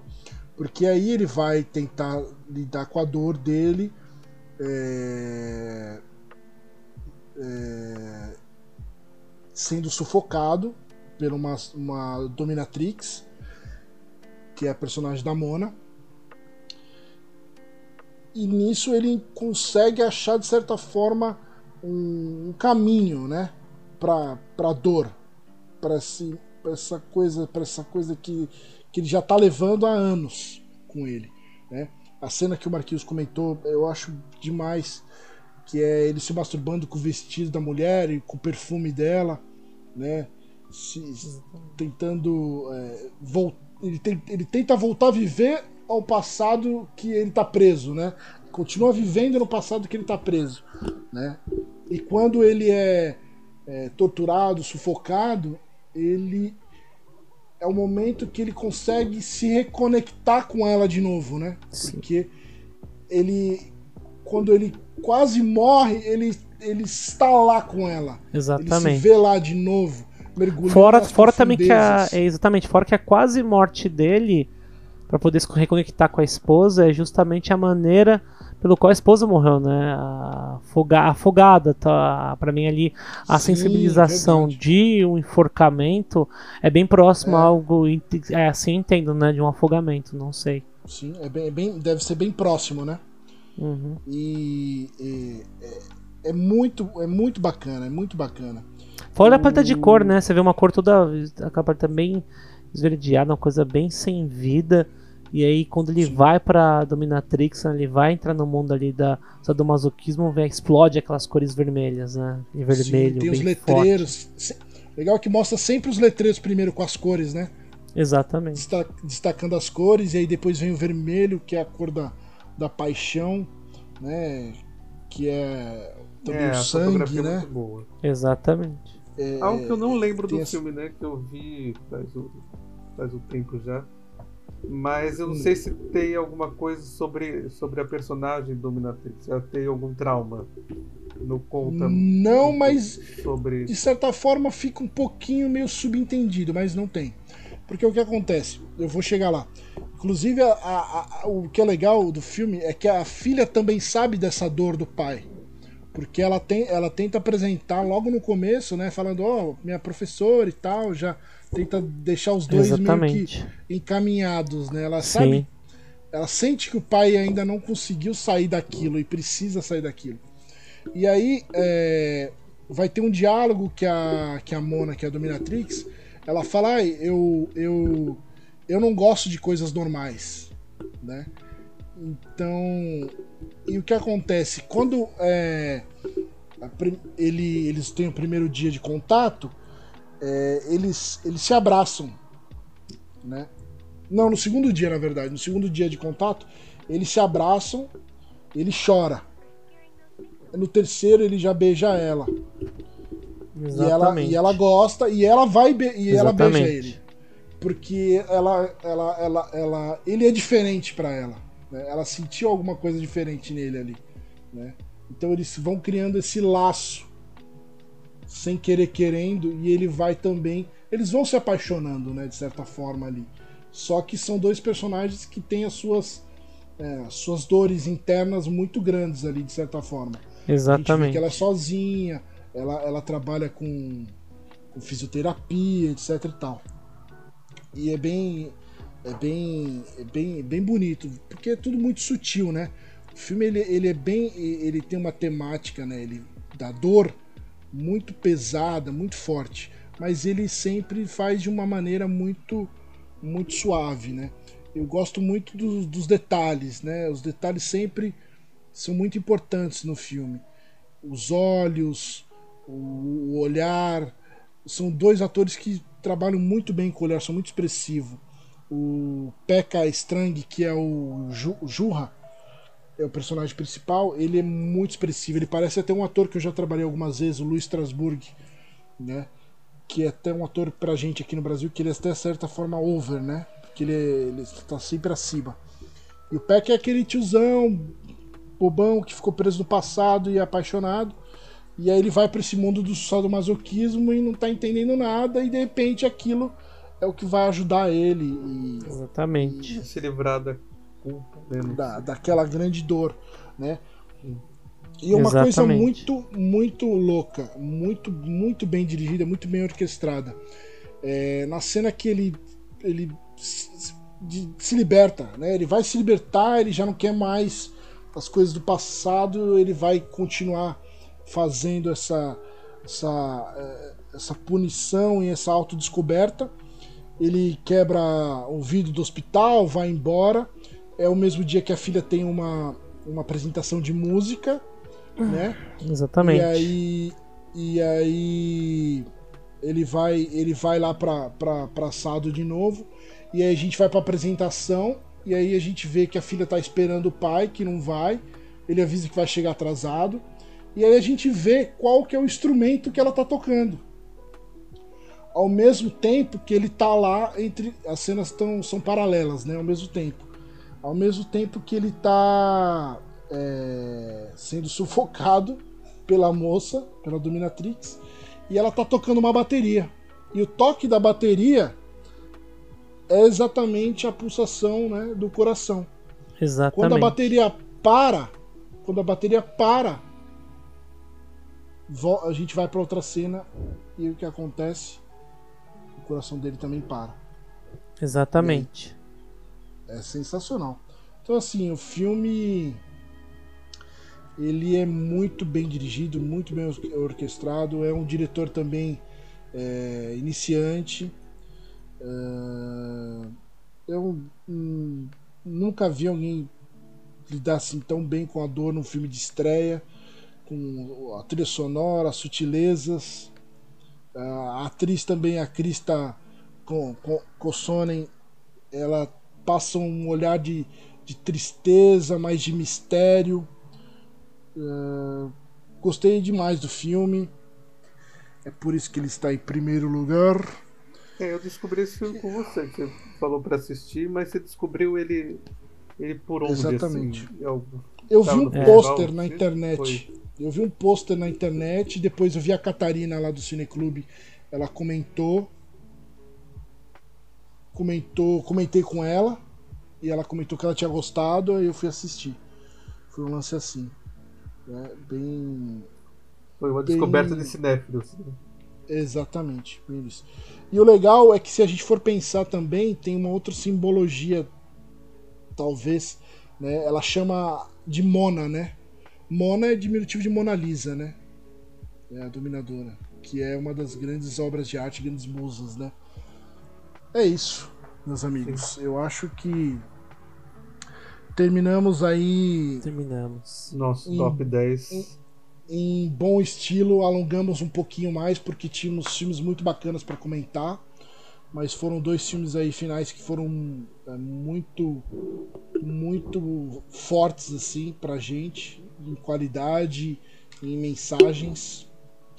Eu poderia continuar falando do Cães Não Usam Calça por mais uma hora, mas aí eu ia ser demitido do podcast. e Não estaria no próximo, e como eu quero estar no próximo, vamos começar a se despedir. Vocês querem falar mais alguma coisa? Não. Tranquilo. Só assistem todos. Assistem todos os filmes. É isso por, por hora. A gente agradece vocês. Mandem e-mail, mandem mensagens aí. Sigam a gente, compartilhem aí nas redes sociais. Beleza? Ma- Mande as suas mensagens aí, Luizinho. Todo mundo assiste todos os filmes, né? Anotem aí as dicas. É. E não vão se arrepender aí de ver todos os filmes dos nossos top 10. É isso aí. É isso aí. É Isso aí, Marquinhos. gente. Um forte abraço.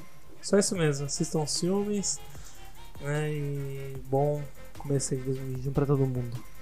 Um forte abraço a todos. É isso aí, galera. Um grande abraço pra vocês. Abraço, Feliz gente. 2021.